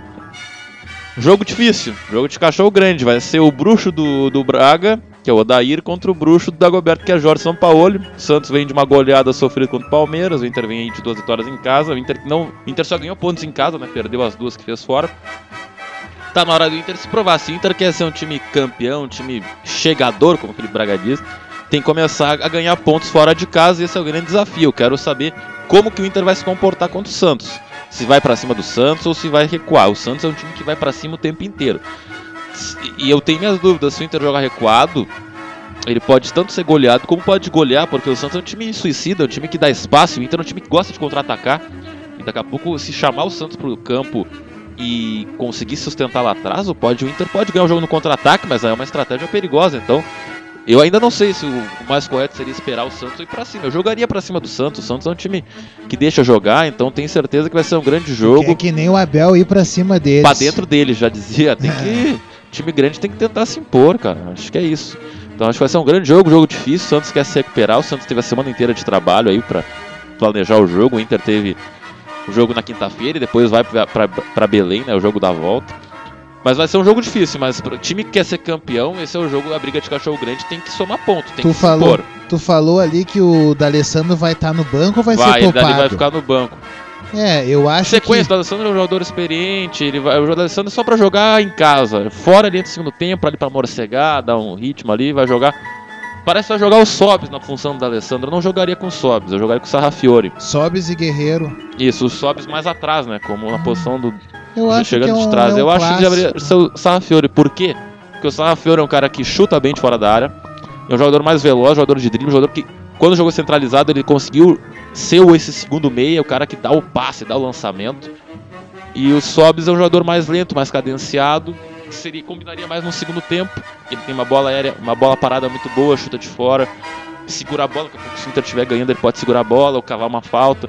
Então eu, eu começaria com o Sarrafiore. Acho que o Odair, se ele começar com o Sobs, na minha opinião, ele estaria equivocado. Mas o Sobs, do jeito que ele tá bem, né? Ele pode chutar de qualquer lugar que pode sair gol. Mas eu começaria com o Sarrafiore. É a fase alta do Internacional no ano, tem que aproveitar. Santos é um grande adversário, um baita de um técnico. Santos tem na sua genética, no seu genoma santista, aquele futebol de moleque, aquele futebol rápido da gurizada do Santos. Então, acredito que vai ser um jogão. Só que eu acho que a dúvida que se põe é se vai ser na Vila Belmiro ou vai ser no Pacaembu. Acho que na Vila Belmiro o Santos cresce mais. Né, porque é um, é um campo. A gente dá a impressão que é um campo menor, embora não, realmente não seja. Caldeirão, né? É, é um caldeirão, porque o estádio é muito pertinho. Então, eu acho até que esse jogo é um jogo pro D'Alessandro, até por isso que eu acho uma lástima, mais um, que nem na final do Gauchão o Joel disse que o D'Alessandro não jogou. Eu também acho que não pode, não deveria poupar o D'Alessandro nessa. A questão da, da, da genética do Alessandro já não tem mais, já não é mais um guri e ele tem que ser otimizado. É melhor ele jogar pouco, mas jogar bem do que jogar bastante, daqui a pouco se arrebentar. Posso dar meu destaque final então, Leonardo? Oh, o destaque do futebol, né? Não, do programa, já vou pro meu destaque final pra Tá. gente fazer uma apanhada mais rápido aqui. Quero dar o meu destaque final sobre campeonato alemão, que teve o grande campeão, o Bayern de Munique, o Robin, Surpresa, hein? o- e o Robin e o Ribéry ah, se despediram, né? Rafinha também. Aqueles jogadores que despontaram na Copa do Mundo do Brasil, né? Que encantaram a todos, né? O Ribéry e o Robin. Não, o Ribéry não jogou no Brasil. Não né? jogou. Ah, não, o Ribéry foi cortado um pouco antes, né? É, o lesão. Robin, então, foi um, foi um grande. 2010, né? É, 2010 talvez também, o foi vice-campeão com a Holanda. Copa. E o, o português também tivemos o Benfica levantando o 37 campeonato português, que a gente tratou no programa passado, então não poderia deixar em branco. E o Ipiranga, só o Ipiranga de Erechim que ganhou na divisão de acesso, então consagrando esse ano, foi muito forte. O hino do Ipiranga. É, eu trouxe aqui.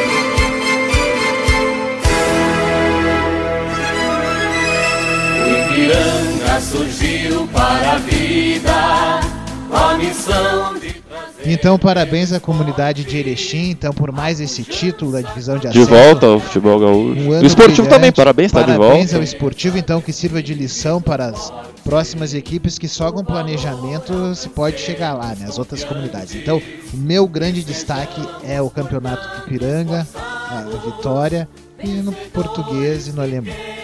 Joel, falar um pouco do jogo do Inter, expectativa aí contra o Santos, jogo de a briga de cachorro grande, né, que o pessoal diz, né? Pois é, gente, assim, ó, é... Eu, no caso, eu acho a fórmula do Campeonato Brasileiro meio que, sabe, é ruim, no caso. Eu acho que enquanto tiver essa fórmula, os times gaúchos já, jamais vão ser campeão. Porque é só tu olhar, quem é os quatro primeiros da tabela? Tudo de São Paulo. Três São Paulo e o Atlético. São Paulo, eixo Rio, eixo Rio São Paulo. Então, a, campeonato de ponto corrido é dificílimo, né? Agora, claro, o Grêmio foi campeão duas vezes na época do mata-mata. Te lembra quando ficava Mas só a dupla times? ganhou, a dupla quase foi campeã cinco vezes, né, no pontos corridos. O Inter 13 e o Grêmio duas. Mas aí tu falou quase. quase, né? Então é isso aí que eu tô dizendo. Ah, eu acho que daí fica, sabe, tipo, dificilmente, sabe? É a mesma coisa que a Libertadores, vamos botar a Libertadores da América, né? É, fosse disputada em pontos corridos. Quem é que tu acha que ia ganhar? River Plate, ah, Flamengo, né? É, é, sabe, esses- eles iam disparar e o time lá da Venezuela jamais ia ter, ia ter chance. Então eu acho que a Libertadores é um campeonato mais disputado do que a própria Brasileirão, que é um- um, Ah, a principal competição do continente. Exatamente, dificilmente. Então, assim, ó, quando eu vejo isso aí, Brasileirão, pontos corridos, eu acho que o time que vai ser campeão é aquele que, no caso, ele joga tanto dentro de casa o futebol quanto fora. Um exemplo foi o Palmeiras do ano passado. O Palmeiras, quando no auge do Grêmio, que ninguém ganhava do Grêmio, o Palmeiras veio aqui e ganhou do Grêmio aquele dia, 3 a 2 se eu não me engano. 2 a 0 2 a 0 exatamente. Ao natural. Exatamente, então jogando futebol de, de alta qualidade. Então é isso que eu, que eu queria né, colocar, a diferença. Então é, o time tem que jogar bem dentro de casa e chegar fora de casa jogar a mesma coisa, entendeu? Até mais, porque, é, tipo assim, ó, agora se o Inter for pra lá contra o, o- o Santos, né? Estão falando de Inter. Chegar lá, ah, porque é o Santos, sabe, do São Paulo e coisa, vamos ficar mais né, esperando eles virem, vai perder. Agora, né, a probabilidade de perder é bem maior. Agora, ó, vamos botar o nosso time dentro do campo do Santos, tá? Marcando a saída de bola sob pressão e vou deixar o contra-ataque para eles. Daí esse é o time, esse é o time, esse é o time grande. Daí sim, daí o Inter pode voltar com resultado positivo. Agora, só que a os treinadores não pensam assim, eles pensam, ah, vamos jogar lá na Vila Belmiro, já chego lá, já sabe, sabe, com aquele esquema na cabeça, já vamos fazer assim, ó. Vamos, não vamos sair, vamos esperar Empate eles fora é bom. Exatamente, então daí esse time não, dificilmente vai, vai chegar a ser campeão. Pode até chegar, como tu falou, ah, chegou antes terceiro, é, foi vice. é, Mas não ganha, né? é, mas não vai ganhar, entendeu? Então é- essa é a diferença. Eu concordo, acho que. Claro, que você joga pra frente, você assume risco, mas você ser campeão tem que assumir risco. O Inter, há quanto tempo o Inter joga sempre? Ah, empate fora é bom. O Inter não ganha fora. Aí foi rebaixado e não aprenderam a lição. Espero que o Inter aprenda a lição. Jogar bola, o máximo que acontecer é perder, mas perder jogando, jogar bola, a chance de ganhar é maior do que de perder. E o, o exemplo é o vizinho, o Grêmio. O Grêmio parou com essa coisa de carrinho no meio-campo, imortalidade. Começou o quê? Jogar bola, toque de bola, ir pra cima, dentro e fora de casa. O que aconteceu? Como diz o Renato, dois anos e meio, seis títulos. É, e o melhor um- futebol do Brasil. tem um Porque joga bola, tem coragem. Tem um ditado que diz no futebol antigo já, né? Talvez vocês não tenham escutado ainda, né? A defesa nos faz intransponíveis, mas no ataque nos traz as vitórias. Tem o, como diz o Luxemburgo, né? O medo de perder tira a vontade de ganhar. Mas também a gente tem que entender que não é nenhum, não é todo o time ali, não, não são todos os 11 jogadores que têm qualidade para ir para cima deles. né? O Grêmio quando ia para cima deles é porque tinha um, um plantel muito ali definido, cada jogador sabia o que fazer, tá? cada jogador estava proposto. Um jogador que me faz muita falta no Grêmio, por exemplo, é o Fernandinho. né? O Fernandinho cadenciava o jogo na frente. Ele era um cadenciador de jogo na frente, então a bola ficava na frente, não ficava aquele, aquele toque de bola atrás e tal. Então, querer não é poder no futebol. Ah, Outra coisa é o elenco também. Para campeonato de ponto corrido, tu tem que ter grupo. Grupo, grupo eu não digo assim, ah, ah, tirou o Guerreiro, vai ter que jogar o. Eu Não tô dizendo isso aí, tô dizendo grupo. Tipo assim, ó, vou dar um exemplo do Palmeiras de, de 1994. Ó, o Palmeiras, no caso, ah, o, o Edmundo não vai poder jogar. Aí jogava o Miller. Entendeu? Ah, o, o Zinho não vai poder jogar. Aí jogava o Djalminha. É só pequenos exemplos que eu tô dando, entendeu? Que daí a qualidade continuava a mesma coisa. Entendeu? Não, não, não, não é como hoje. Hoje a gente vê Grêmio Inter aí carente de, de, de peça de reposição. E isso, né? E daí eles inventam, ah, porque a gente vai jogar Libertadores, temos que preservar. Na minha opinião, no caso, não, isso não, pode, não poderia existir. Tinha que jogar os melhores em todos os campeonatos. Aí, ah, o Jeromel se fraturou. Ah, vai entrar o David Braz. Daí sim, tocar a peça que realmente não tá aguentando. Porque eu acho que, assim, na minha opinião, o cara ganhar, vamos, vamos botar por baixo, ganhar 100 mil reais por, por mês pra ser poupado, E outra, a carreira de futebol é rápida, é 10 anos, de repente, né? 10 anos. 10 anos o cara já tá. Então se ele não, se ele não trabalhar, né? Vamos botar trabalho. Se ele não trabalhar uh, durante esses 10 anos, então, né, vai ser poupado, depois quando ficar veterano não adianta querer jogar, que daí ninguém vai querer. Eu, uh, só que daí, claro, cada um tem a sua ideia, vamos preservar tal, tal. Então não, então, então não entra na competição. Nós, os gremistas, confiamos mais no D'Alessandro do que os colorados. Ah, eu acho que o calendário da CBF é tão horrível que tu tem que poupar, tem que fazer escolhas, não tem como. E, e acho que é um conceito muito atrasado que hoje não existe mais o time titular, existe como na Europa, eles mudam o time toda hora, mesclam o time e vai, então tem que jogar quem tem condição física de jogar. Eu acho que os mais importantes tem que jogar os jogos mais importantes. Infelizmente, porque o calendário não te permite jogar com os melhores sempre. Agora eu te pergunto, tu acompanha o futebol do Barcelona, vamos supor? Acompanha, né? O Barcelona, ele joga o Campeonato Espanhol com aquele time. Chega na, na Champions League, é aquele time. Tá? O, tu já viu o Messi ser poupado? Nunca. Isso aí, e como é que aqui estão essas palhaçadas? Ah, mas eles poupam lá. Eles... Mas eu nunca vi é que aqui, é que aqui no Brasil é que aqui no Brasil é uma, é uma poupagem radical. Poupa os 11, lá não, eles poupam 4 ou 5, essa é a diferença. Mas isso eu tô dizendo, entendeu? Tu botar o melhor, só que daí, claro, de repente um tá com desconforto, alguma coisa não vai jogar. Mas daí, tipo, como eu falei, é, não joga o Vidal, mas joga o Arthur. Entendeu? Que Essa tem grupo, não? É, exatamente, então isso a gente não tem aqui no. É, eu acho que quem tem, no caso, seria agora, na atualidade. Palmeiras e Flamengo. Flamengo, Olha exatamente, lá. os dois times, né? Ah. Ah, futebol é isso, né, pessoal? Vamos encerrar, agradecer a presença do nosso amigo Joel Peixe, Felipe eu Braga. Eu quero que o Joel diga onde é que o pessoal que queira participar assim como apoiador, queira prestigiar os jogos, onde é que ele acha os contatos da Lifapa? No Facebook, tem uma página da Lifapa, ou entra WhatsApp, direto WhatsApp, algum outro contato, e-mail. Para acompanhar os jogos, é, os resultados. É, entrar em contato contigo, para possível apoiador, um é, daí eu. Informa mais informações da Libertadores, da Várzea? É, a gente, é, no caso, por enquanto, a gente criou agora a Liga, a Liga Lifapa no Facebook, daí é só botar Liga Lifapa, Libertadores, daí vai aparecer, né? Libertadores da Várzea, coisa, a, a, esse nosso logo da Lifapa. E, e, também a gente tem o Facebook também do Liga Lifapa, né? E a página dentro do Face. Tá? E agora a gente está começando a recém a, a compartilhar e coisa, né? Mas já tem bastante seguidores já, né? E o meu número, no caso, é, é o 519 9465 5113. Se alguém tiver alguma dúvida que eu, que eu puder ajudar, né? A, será bem-vindo. Ah, então, João, muito obrigado por aceitar nos convite. É uma grande honra estar aqui prestigiando o Pé Socráticos. Obrigado por nos esclarecer as questões da Copa Libertadores da Varsa. Tenho certeza que nós na fita vai ajudar dentro do possível a transmitir a competição, a espalhar né, a, a competição para as outras pessoas interessadas.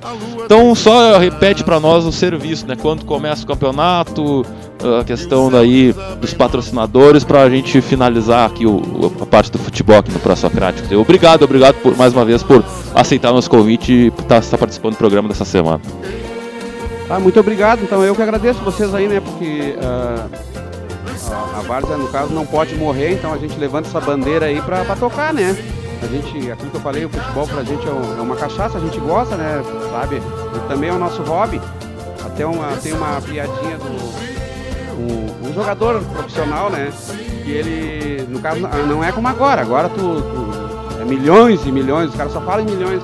Ele disse assim, pai, eu jogava no time, no time tal, né? No time do Rio de Janeiro. E, e, eu jogava, bah, eu adorava, a coisa que eu mais gostava era jogar. E um dia eu fui e ainda me pagaram para isso. Entendeu? O cara, o cara falou com essa alegria, ainda me pagaram para isso ainda. Então hoje a gente não vê isso aí, então a gente vê um, bilhões e bilhões. Mas eu acho que assim, ó, o culpado na verdade somos, somos nós mesmos, torcedores. E se a torcida dissesse a gente não vai ao estádio, não ia acontecer isso aí. Imagina, depende do, do público. Ó, dinheiro, né? Então, é, teria isso aí, né? Qual é a outra pergunta que tinha feito? Não, só o do serviço, né? Quando começa o, o, a Libertadores da Várzea, os apoiadores que a, que é, a Lifapa já tem. Queria agradecer também, né, aos nossos apoiadores, Gold Sports, Diário Gaúcho, Funerária Ritter, Nós na Fita, Gente da Bola, Rádio Grenal, Odontomax, Expresso da Várzea, Outbooks Sports, Panorama e o Piazza, né? Uh, por estar conosco nessa, nessa jornada aí, né? E a Libertadores só tem, só tem a crescer, a gente já começou assim já, né? A gente está a fim de tocar esse barco né, todos os anos e contamos também, podemos de repente, se Deus quiser, ter um sucesso para que o ano que vem a gente deve, possa contar com a, com a, parceria de novo. Essa competição, né, mais uma vez frisando, tem data prevista para início dia 10 de, de, de, agosto, que vai ser um sábado, e data, no caso, prevista para final, para as finais, no caso, final de, de novembro e início de dezembro. Ah, então, então é isso, então, Joel, muito obrigado pela presença. A gente vai encerrando essa parte do futebol do Pré-Socráticos, porque agora está na hora do nosso. Vou até parar aqui. Não, não vou parar. Agora a gente vai começar o nosso momento programa homenagem barra automobilismo. Vamos começar primeiro, vamos falar de automobilismo então.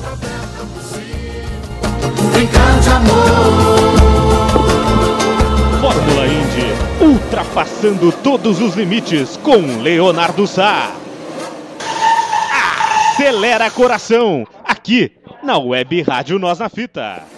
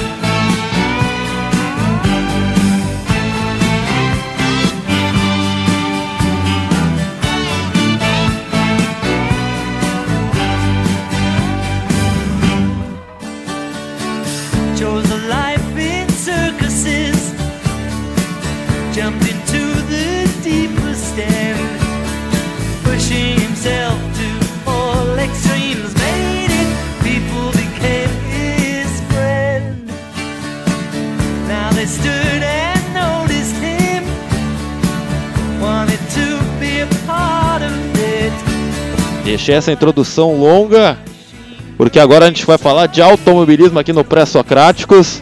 Uh, a gente vai falar então, a gente teve a vinheta do Dagoberto, o brilhante Dagoberto. Que fase do Dagoberto, né? Ele narra, ele anuncia, ele vai em todos os jogos, ele não para. Dagoberto então, Fórmula Indy domingo a partir da 1h15 da tarde. Na, minha, na web rádio nós na fita.minharadio.fm 500 milhas de Indianápolis. Essa música que está no fundo é do grande Beatle George Harrison, né? Ele compôs a música Faster. Daqui a pouco eu vou contar o motivo dessa música tá aí no fundo. Claro que ela fala sobre automobilismo, o nome já diz tudo, né? Faster, né? O mais rápido, mais veloz. Teremos então 500 milhas de Indianápolis, temos três brasileiros no grid, né? O Tony Canan já venceu uma vez, Hélio Castro Neves tem três vitórias, busca a quarta vitória para se tornar um dos maiores vencedores da história da 500 milhas de Indianápolis e o gaúcho de Novo Hamburgo, Matheus Lastiva, sua segunda participação na Indy 500, na Indy 500 a Indy que não terá Fernando Alonso, né? Ele, a McLaren, com todo o know-how e toda a grife, não passou pelos Bump Day, né? Dos 33 que vão, que vão largar. Então Alonso está fora, mas isso não, isso não acaba perdendo em nada né, a grande brilhantismo da Fórmula Indy.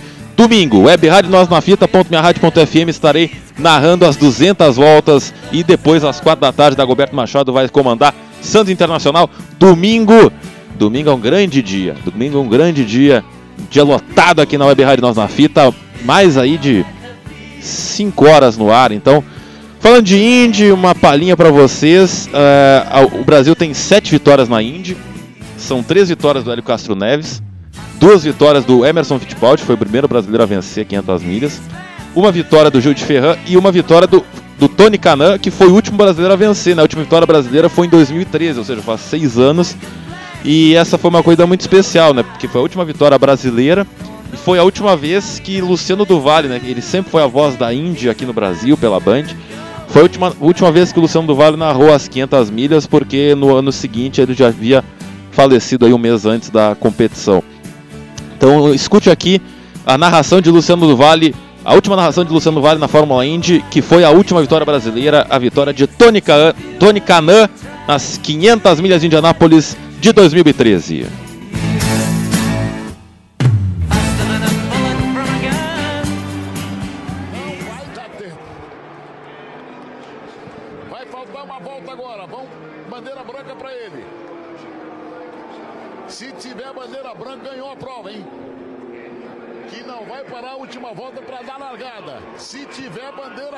Ganhou a prova.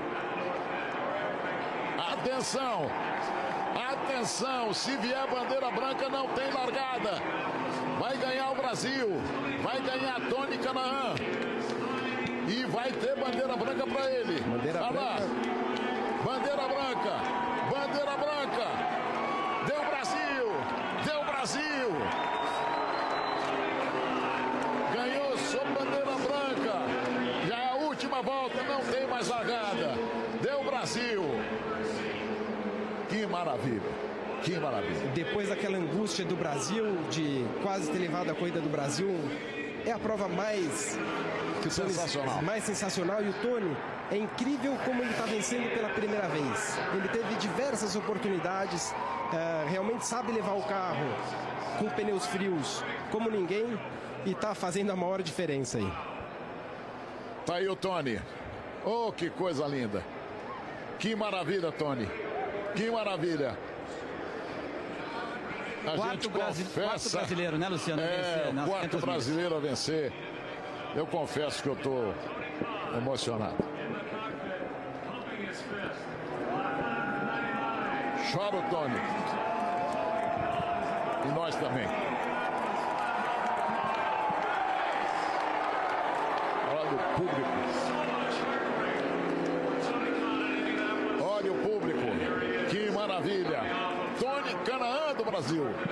Já vem mexendo a mão ali, falando bastante com a equipe. ganhando as 500 milhas de forma dramática. Parece um filme. Tá aí o brasileiro. Em 1989, o Emerson Fittipaldi ganhou sob bandeira amarela.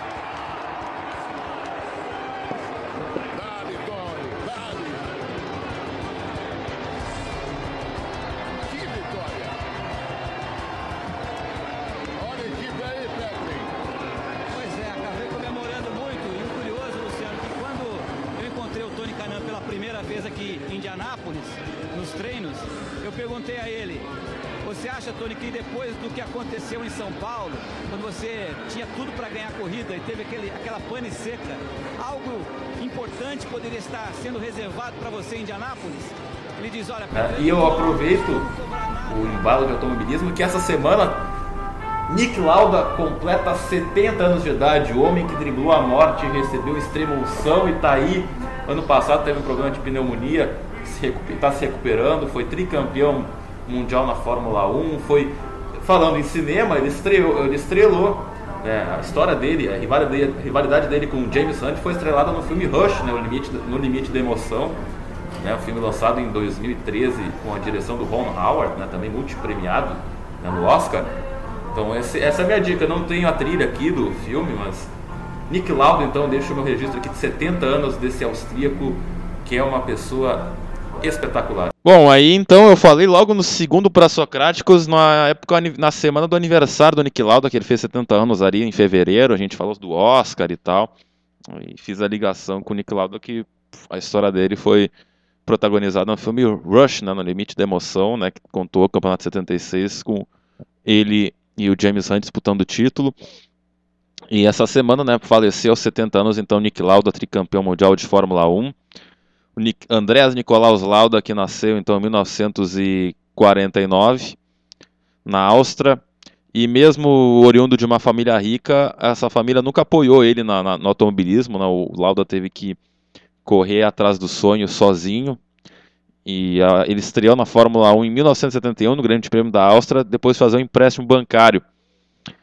Né? Ele acabou então comprando uma vaga na, na equipe, na March, né? uma, equipe, uma equipe pequena.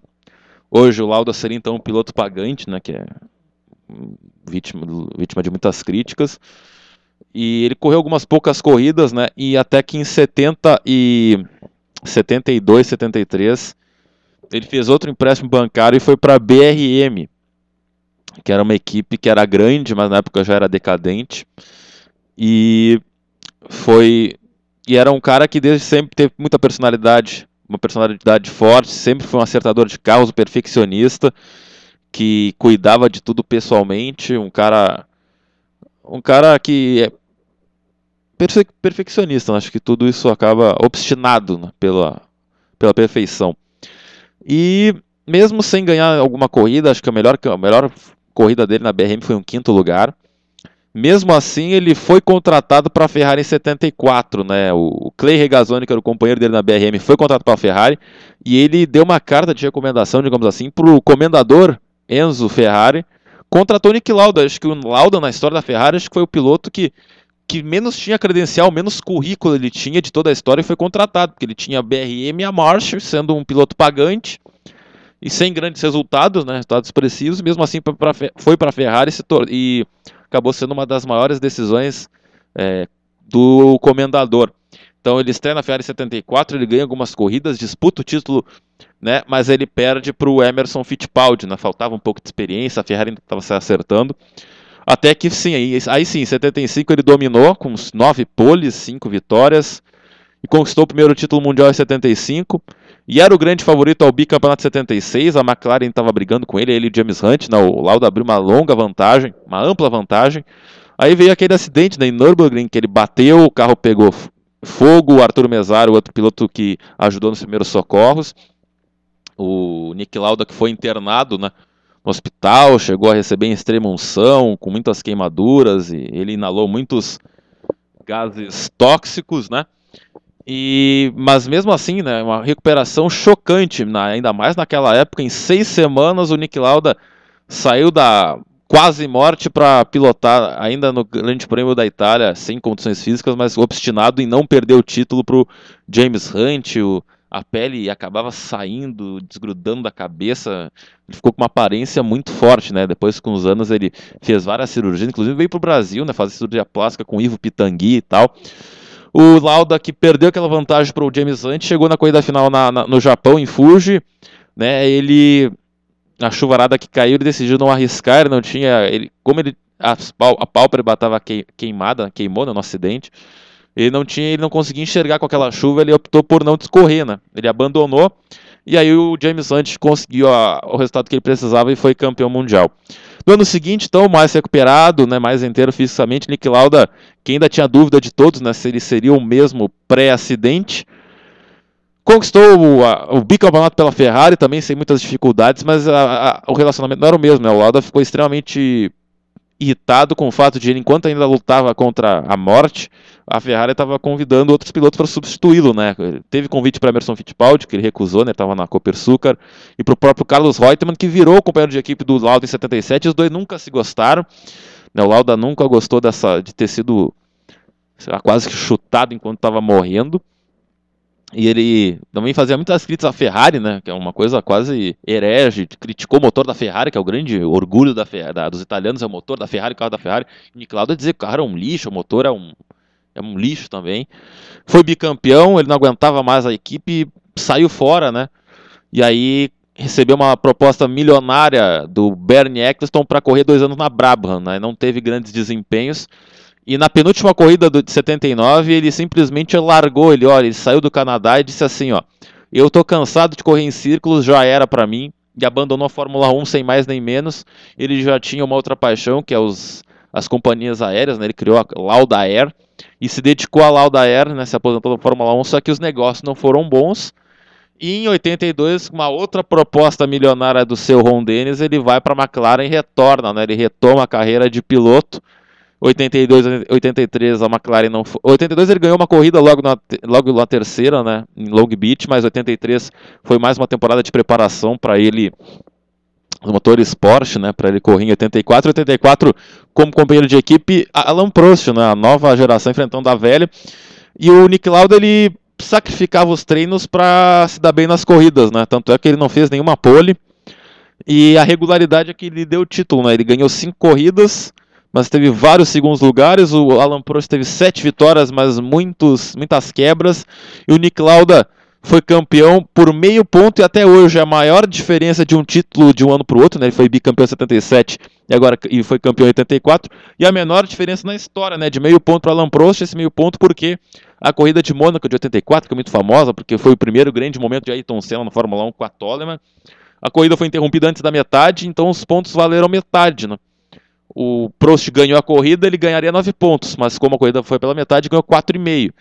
Se a corrida tivesse 100%, ele chegasse em segundo, ele ganharia 6 pontos. Com 6 pontos ele seria campeão. Então, Prost perdeu por meio ponto. O Lauda se aposentou no ano seguinte, a aposentadoria de vez. Né? Ele foi é, ganhou mais uma corrida, ganhou na Holanda, se aposentou então com 25 vitórias, dois, três títulos mundiais, 24 poles, 54 pódios em 177 corridas. E agora a gente vai botar aqui para vocês a narração de Galvão Bueno nos comentários de Reginaldo Leme do tricampeonato de Nick Lauda pela McLaren em 1984. Ele vai cruzar mais uma vez a linha de chegada. Vai se encaminhando para a curva no final da reta. Essa curva que está sendo contornada por Prost. Lauda vai se aproximando para tomar a reta. Alboreto se aproxima muito de Ayrton, passa a ter dois segundos cravados em relação a Ayrton Senna, que é o terceiro.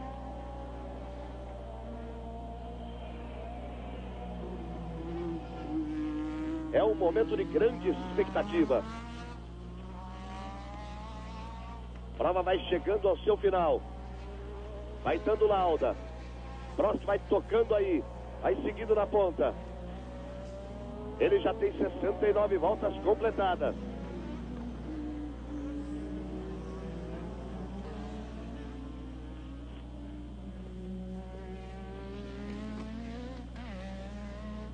Aí vem Prost.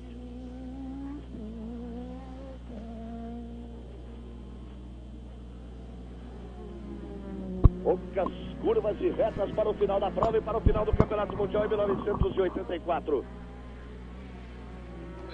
Prost vai se encaminhando para mais uma vitória. Para a sétima na temporada. Nick Lauda vem trazendo em segundo. Vem buscando é mais um título mundial, Nick Lauda. Aí você vai acompanhando o carro de Prost. Ele entra. Vai ser dado o sinal de uma volta a mais. Aí a bandeirada. A bandeirada para o primeiro, Alan Prost termina a corrida do Estoril. Prost vence. Alan Prost consegue a vitória. E agora, todos esperam o Nick Lauda. Ele passa, ele cruza, ele recebe a bandeirada. Andreas Nicolaus Lauda. Austríaco, 35 anos. Nick Lauda, 24 vitórias. Nelson Piquet o cumprimenta, passa a seu lado. Nick Lauda recebe a bandeirada em segundo. Nick Lauda é tricampeão mundial de Fórmula 1. 75, 77, 1984. São 24 vitórias em 157 corridas. Ayrton Senna vai mais uma vez ao pódio, passando em terceiro e aí Lauda. Todos cumprimentam o grande campeão o pódio da vitória, o pódio do Grande Prêmio de Portugal, o pódio do Campeonato Mundial de Fórmula 1 em 1984. Lá estão Prost, Ayrton Senna e mais do que tudo, lá está Nick Lauda, que acaba de conquistar de forma brilhante. Que corrida fez Lauda? Saiu de décimo primeiro. Brigou quando tinha que brigar, foi arrojado quando tinha que ser. Foi um piloto frio, cauteloso, excepcionalmente técnico quando tinha pista livre. E o homem que reergueu a McLaren chega ao pódio, Ron Dennis. Aí está ele. McLaren, que vinha de uma fase difícil, Ron Dennis a comprou e fez dela uma equipe incrível. Poucas vezes, ou talvez nunca se tenha visto na Fórmula 1, um domínio tão grande de um carro, um domínio tão grande de uma equipe. Essa imagem é bonita de se ver. O é grande agora... Lauda. E quem sabe, o futuro grande Ayrton Senna. Tá aí então a, a, o tricampeonato de Nick Lauda, a narração do Galvão Bueno. O Nick Lauda que depois de 85 se aposentou definitivamente da Fórmula 1, mas é, não necessariamente esteve afastado na, da categoria, ele continuou né, com seus negócios na Lauda Air. Ele inclusive conta né, que a sua grande tragédia na, sua, na carreira, na vida, não foi aquele acidente Nürburgring em 76, mas sim o acidente da Lauda Air, né, um avião que caiu, se não me engano, na Indonésia, que matou mais de 300 pessoas, e o Lauda pessoalmente foi é, investigar as causas, né, e ele acabou descobrindo no final que foi um, um erro no teve um erro no avião que causou é, o acidente, a morte de tantas pessoas. O Lauda nunca se nunca se conformou com esse erro da empresa dele. Mas enfim, nos anos 90 ele, ele voltou né, como consultor da Ferrari. No fim dos anos. No início dos anos 2000 ele virou chefe de equipe da Jaguar, ele até protagonizou um episódio bem bem pitoresco, bem Nick Lauda, porque na época a Fórmula 1 já tinha bastante eletrônica, né, bastante tecnologia. O Nick Lauda fez críticas a isso e disse né, que qualquer até o macaco poderia pilotar um carro de corrida. Então, desafiado, né, ele acabou é, pilotando esse carro da Jaguar, né, esses carros modernos, né, com 50, 60 anos de idade. E deu três voltas e em duas ele rodou e teve que sair guinchado, né? Então não foi uma boa, não era tão fácil assim pilotar um carro é, moderno. Um macaco poderia pilotar, mas o Laudo naquela oportunidade não, né? não era tão fácil assim.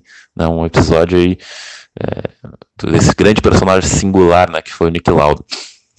E ele, lógico, em virtude do, da saúde do, do acidente, ele sempre teve que tomar muitos remédios, ele teve que fazer transplante de pulmão, dos rins, né, com o irmão, com a esposa, e no ano passado ele teve um problema de pneumonia, teve que fazer um outro transplante de pulmão, ficou dois meses internado no hospital, na Áustria, é, foi liberado, mas aí no início do ano ele foi internado de novo, porque ele teve uma gripe nas festas de final de ano. E os amigos mais próximos do Lauda, agora nessas entrevistas, é, falaram que ele já estava bem abatido, já estava cansado, e acabou aí na, nessa semana, ele teve uma crise.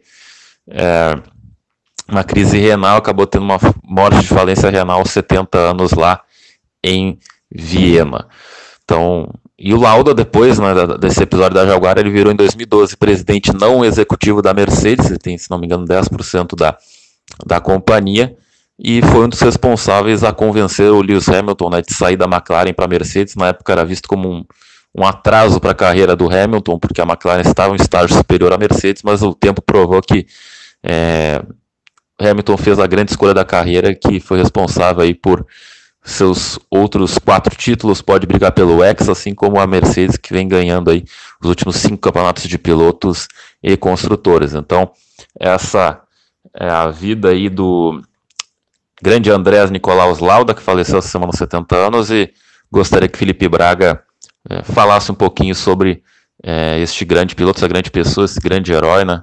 Esse obstinado aí, perfeccionista e um, um grande, grande personagem, um grande, um grande exemplo para todos nós. Olha, eu não conhecia muito o Nick Lauda, mas fiquei surpreso com a tua reportagem. Tu escreveu uma bela de uma matéria, Leonardo Sá. Quem ainda não a leu, que por favor leia. Pode dizer onde é que, além, tá na web rádio Nós na Fita, né? Tu compartilhou. Sim, sim. O link acho que é meio complicado, né, de pegar, mas eu postei no facebook.com.br Nós na Fita reportagem. Acesse automobilismosaziano.blogspot.com com. Mas na web rádio Nós na Fita você encontra ali, dá uma, dá uma procuradinha que é uma matéria completa para quem não conhece muito sobre esse multicampeão, esse exemplo de vida, né? Que foi o Nick Lauda. Quero deixar meu destaque final aqui para a vitória do Porto no Campeonato Português. Ganhou o 37 título. Desculpe. O que o Porto vai jogar contra o Sporting, né? Aí deu essa confusão. Vão jogar hoje, se eu não me engano. 57 minutos tinha ali uma reportagem sobre o Porto e o Benfica, mas Porto e o esporte que eu já tô cansado. Hoje foi bem corrido o dia aqui. Então parabéns aos benf os benfiquenses. E parabéns também ao Bayern de, de Munique, que ganhou mais um título com a despedida do Robin e do Ribéry e do Rafinha. E parabéns à comunidade Erechim pelo título do Ipiranga na divisão de, de acesso. Meus parabéns à comunidade de Erechim. Esse ano foi um ano e tanto para o Ipiranga. Que ano para o Ipiranga, hein? Parabéns ao Ipiranga no, na Copa do Brasil, no Gauchão, na divisão de acesso e na Série C. E parabéns ao, ao Esportivo de Bento também, a comunidade de Bento Gonçalves. O ano que vem nos veremos no Gauchão. Tá então destaque final de Felipe Braga. Muito obrigado, Felipe Braga. vai descansar, a semana foi corrida, o senhor deve estar cansado. Grande abraço para Dagoberto Machado, que participou pela primeira vez nessa, uh, nessa semana pelo Fora de Jogo. Vai narrar uh, no sábado Grêmio Atlético Mineiro e domingo estará aqui no Nós na Fita para narrar Santos Internacional. E não se esqueça, domingo, Fórmula Indy a partir da 1h15 da tarde, nas 500 milhas de Indianápolis, e na sequência, é, após a corrida, Santos Internacional pelo Campeonato Brasileiro. O Pré-Socráticos fica por aqui. É, antes do, do da gente finalizar, a gente você pode acompanhar este e outros programas no nosso facebook.com barra Rádio Nós na Fita, lá tem os links, agora estamos no Spotify, continuamos no Castbox e outras plataformas de áudio. Entre o nosso Facebook, terá todos os links ali, todas as informações, facebook.com.br Rádio Nós na Fita. Então, nosso encerramento, a gente tem a música que já tá, rolou ali alguns minutos atrás, que foi a do George Harrison, né? Faster, é, uma época que o George Harrison se afastou da música, né? E ele frequentava ali as corridas de Fórmula 1, ele era muito amigo do Nick Lauda, do Emerson Fittipaldi, do Ronnie Peterson e tal. E os próprios pilotos né, incentivavam o, o, George Harrison a voltar a compor, né? E ele gravou então a música Faster em homenagem ao retorno do, do Nick Lauda depois daquele grave acidente né, em Nürburgring, né? Ele, em seis semanas ele voltou a correr. E essa música foi lançada no álbum, né, que o George Harrison lançou em 78, 79, uma grande homenagem ao circo da Fórmula 1 e especialmente ao Nick Lauda, ao Jack Stewart, né, também essa música fez parte da biografia do, do Jack Stewart, e a morte do Ronnie Peterson, né, que meses antes do lançamento da música faleceu naquele grande prêmio da, da Itália de 78, né, e a Suécia tinha perdido outro grande piloto, o Gunnar Nilsson, né, que faleceu com câncer nos testículos, que a fundação começou a, enfim, a pesquisar coisas relacionadas a, a, essa doença e também boa parte do dinheiro que o George Harrison ganhou nesse nessa música foi doado então para por esse instituto aí, a Fundação Gunnar Nilsson. Então, não esquece de dizer que domingo a partir da 1h15 temos a narração da, das 500 milhas de Indianápolis só aqui na web Rádio Nós na Fita com Leonardo Sá. Acelere seu coração. Para a gente encerrar o nosso 15 para Socráticos, acompanhe esse outros programas no facebook.com.br Rádio Nós na Fita. A gente vai rolar então a narração de Galvão Bueno nos comentários de Reginaldo Leme para a última vitória da carreira de Nick Lauda em, 1970, em 1985, Grande Prêmio da Holanda. E na sequência, então, você vai ficar com George Harrison, a música Fester. Muito obrigado por tudo. É, acompanhe nosso facebook.com vamos lá, vamos de novo. Acompanhe nosso facebook.com Rádio Nós na Fita e não se esqueça, domingo na web radionosnafita.minharadio.fm todas as emoções a partir da uma da tarde da Fórmula Indy, as 500 milhas de Indianápolis e na sequência Santos Internacional pelo Brasileirão com a narração de Dagoberto Machado. Até semana que vem. Fui! É agora que o próximo tem que tentar. Ele vai para cima do Lauda. Agora ele vai de qualquer maneira. Não estou vendo muita vontade do Lauda de deixar ultrapassar, não. Vai sendo sensacional o final do Grande Prêmio da Holanda. Lauda em primeiro e Prost em segundo. Lauda vai fazendo dele. Deixa claro para o Prost. Se quiser passar, vai ter que se arriscar. A não ser que ele deixe pro finalzinho da prova. Aí vem os dois. Prost resolveu partir. Dá a impressão que ele ficou o tempo todo esperando que o Lauda facilitasse a vida dele. Agora ele sentiu que não facilita e vai com tudo. E o Lauda mexe na frente dele. Vem saindo do, do F. Lauda e Prost. Aí vem os dois. Tem uma série de curvas ainda, três curvas antes de entrar na panorama e chegar para a curva do box.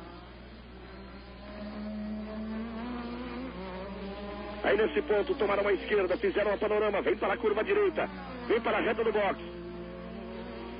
Vem Lauda na frente, vem Prost logo atrás, vem Lauda e vem Prost. Vai ser dada a bandeirada, a bandeirada é dada para Nick Lauda, que é o vencedor com ela Prost em segundo. Nick Lauda, vencedor do Grande Prêmio da Holanda.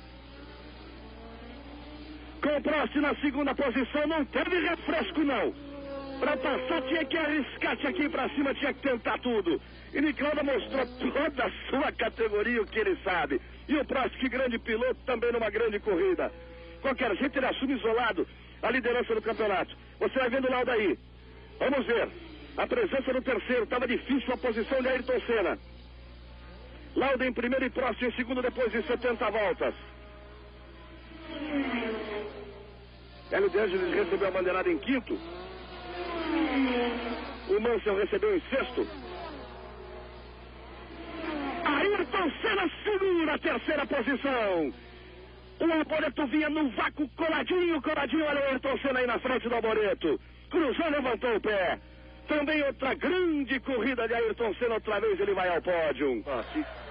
Lauda, Prost e Ayrton Senna chegam ao pódio.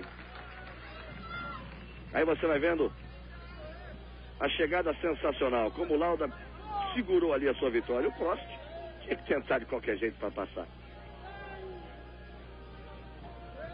E o Lauda recebendo a bandeirada. E nós vamos ao pódio. Nick Lauda. Mais uma vitória na carreira desse fantástico piloto. Chega a sua 25 quinta vitória. Prost marca mais seis pontos. E Ayrton, depois de um ano, uma grande vitória em Portugal, nove corridas. Segundo na Áustria, terceiro na Holanda. Voltando aos ótimos momentos de sua carreira, este talentoso piloto brasileiro, Ayrton Senna. Reginaldo Leme. Uma corrida realmente sensacional, dessas que não se vê há muito tempo na Fórmula 1, principalmente esse ano, onde os favoritos têm praticamente disparado na frente, principalmente o Prost e o Boreto, que tem conseguido uma regularidade, marcar pontos em quase todas as corridas, o Prost com o carro e o motor fantásticos que ele tem desde o ano passado, e o Alboreto com toda a luta da Ferrari para de novo voltar a ser campeão do mundo, que só conseguiu conseguiu pela última vez em 1979. O mais incrível desse final é que o Prost, o, o melhor, o Lauda não deu moleza nenhuma. Todo mundo esperava para as últimas voltas ele sair da frente e deixar o Prost passar. Não deu moleza. Agora, você vê, você vê, ele agora tem 25, não tem mais ninguém à sua frente além do Jack Stewart. Antes ele estava empatado com o Roman Alfange, agora não. Ele tem apenas o Jack Stewart, recordista mundial de vitórias com 27, e finalmente caminha para um fim de carreira, assim com pelo menos com uma vitória. Agora, é certo, ele prometeu e vai cumprir. Ainda tem muito tempo nesse ano para ele poder ajudar o Alan Prost, mesmo porque o Alan Prost, pelo que pinta agora entre Ferrari e McLaren, não vai precisar de ajuda nenhuma, é o favorito a ser campeão do mundo, se bem que o Alboreto tem tido muita sorte. E o Ayrton Senna de novo no pódio, você vê aí, pela segunda vez consecutiva, depois de ter ficado tanto tempo sem marcar pontos, segundo lugar na Áustria, terceiro lugar na Holanda.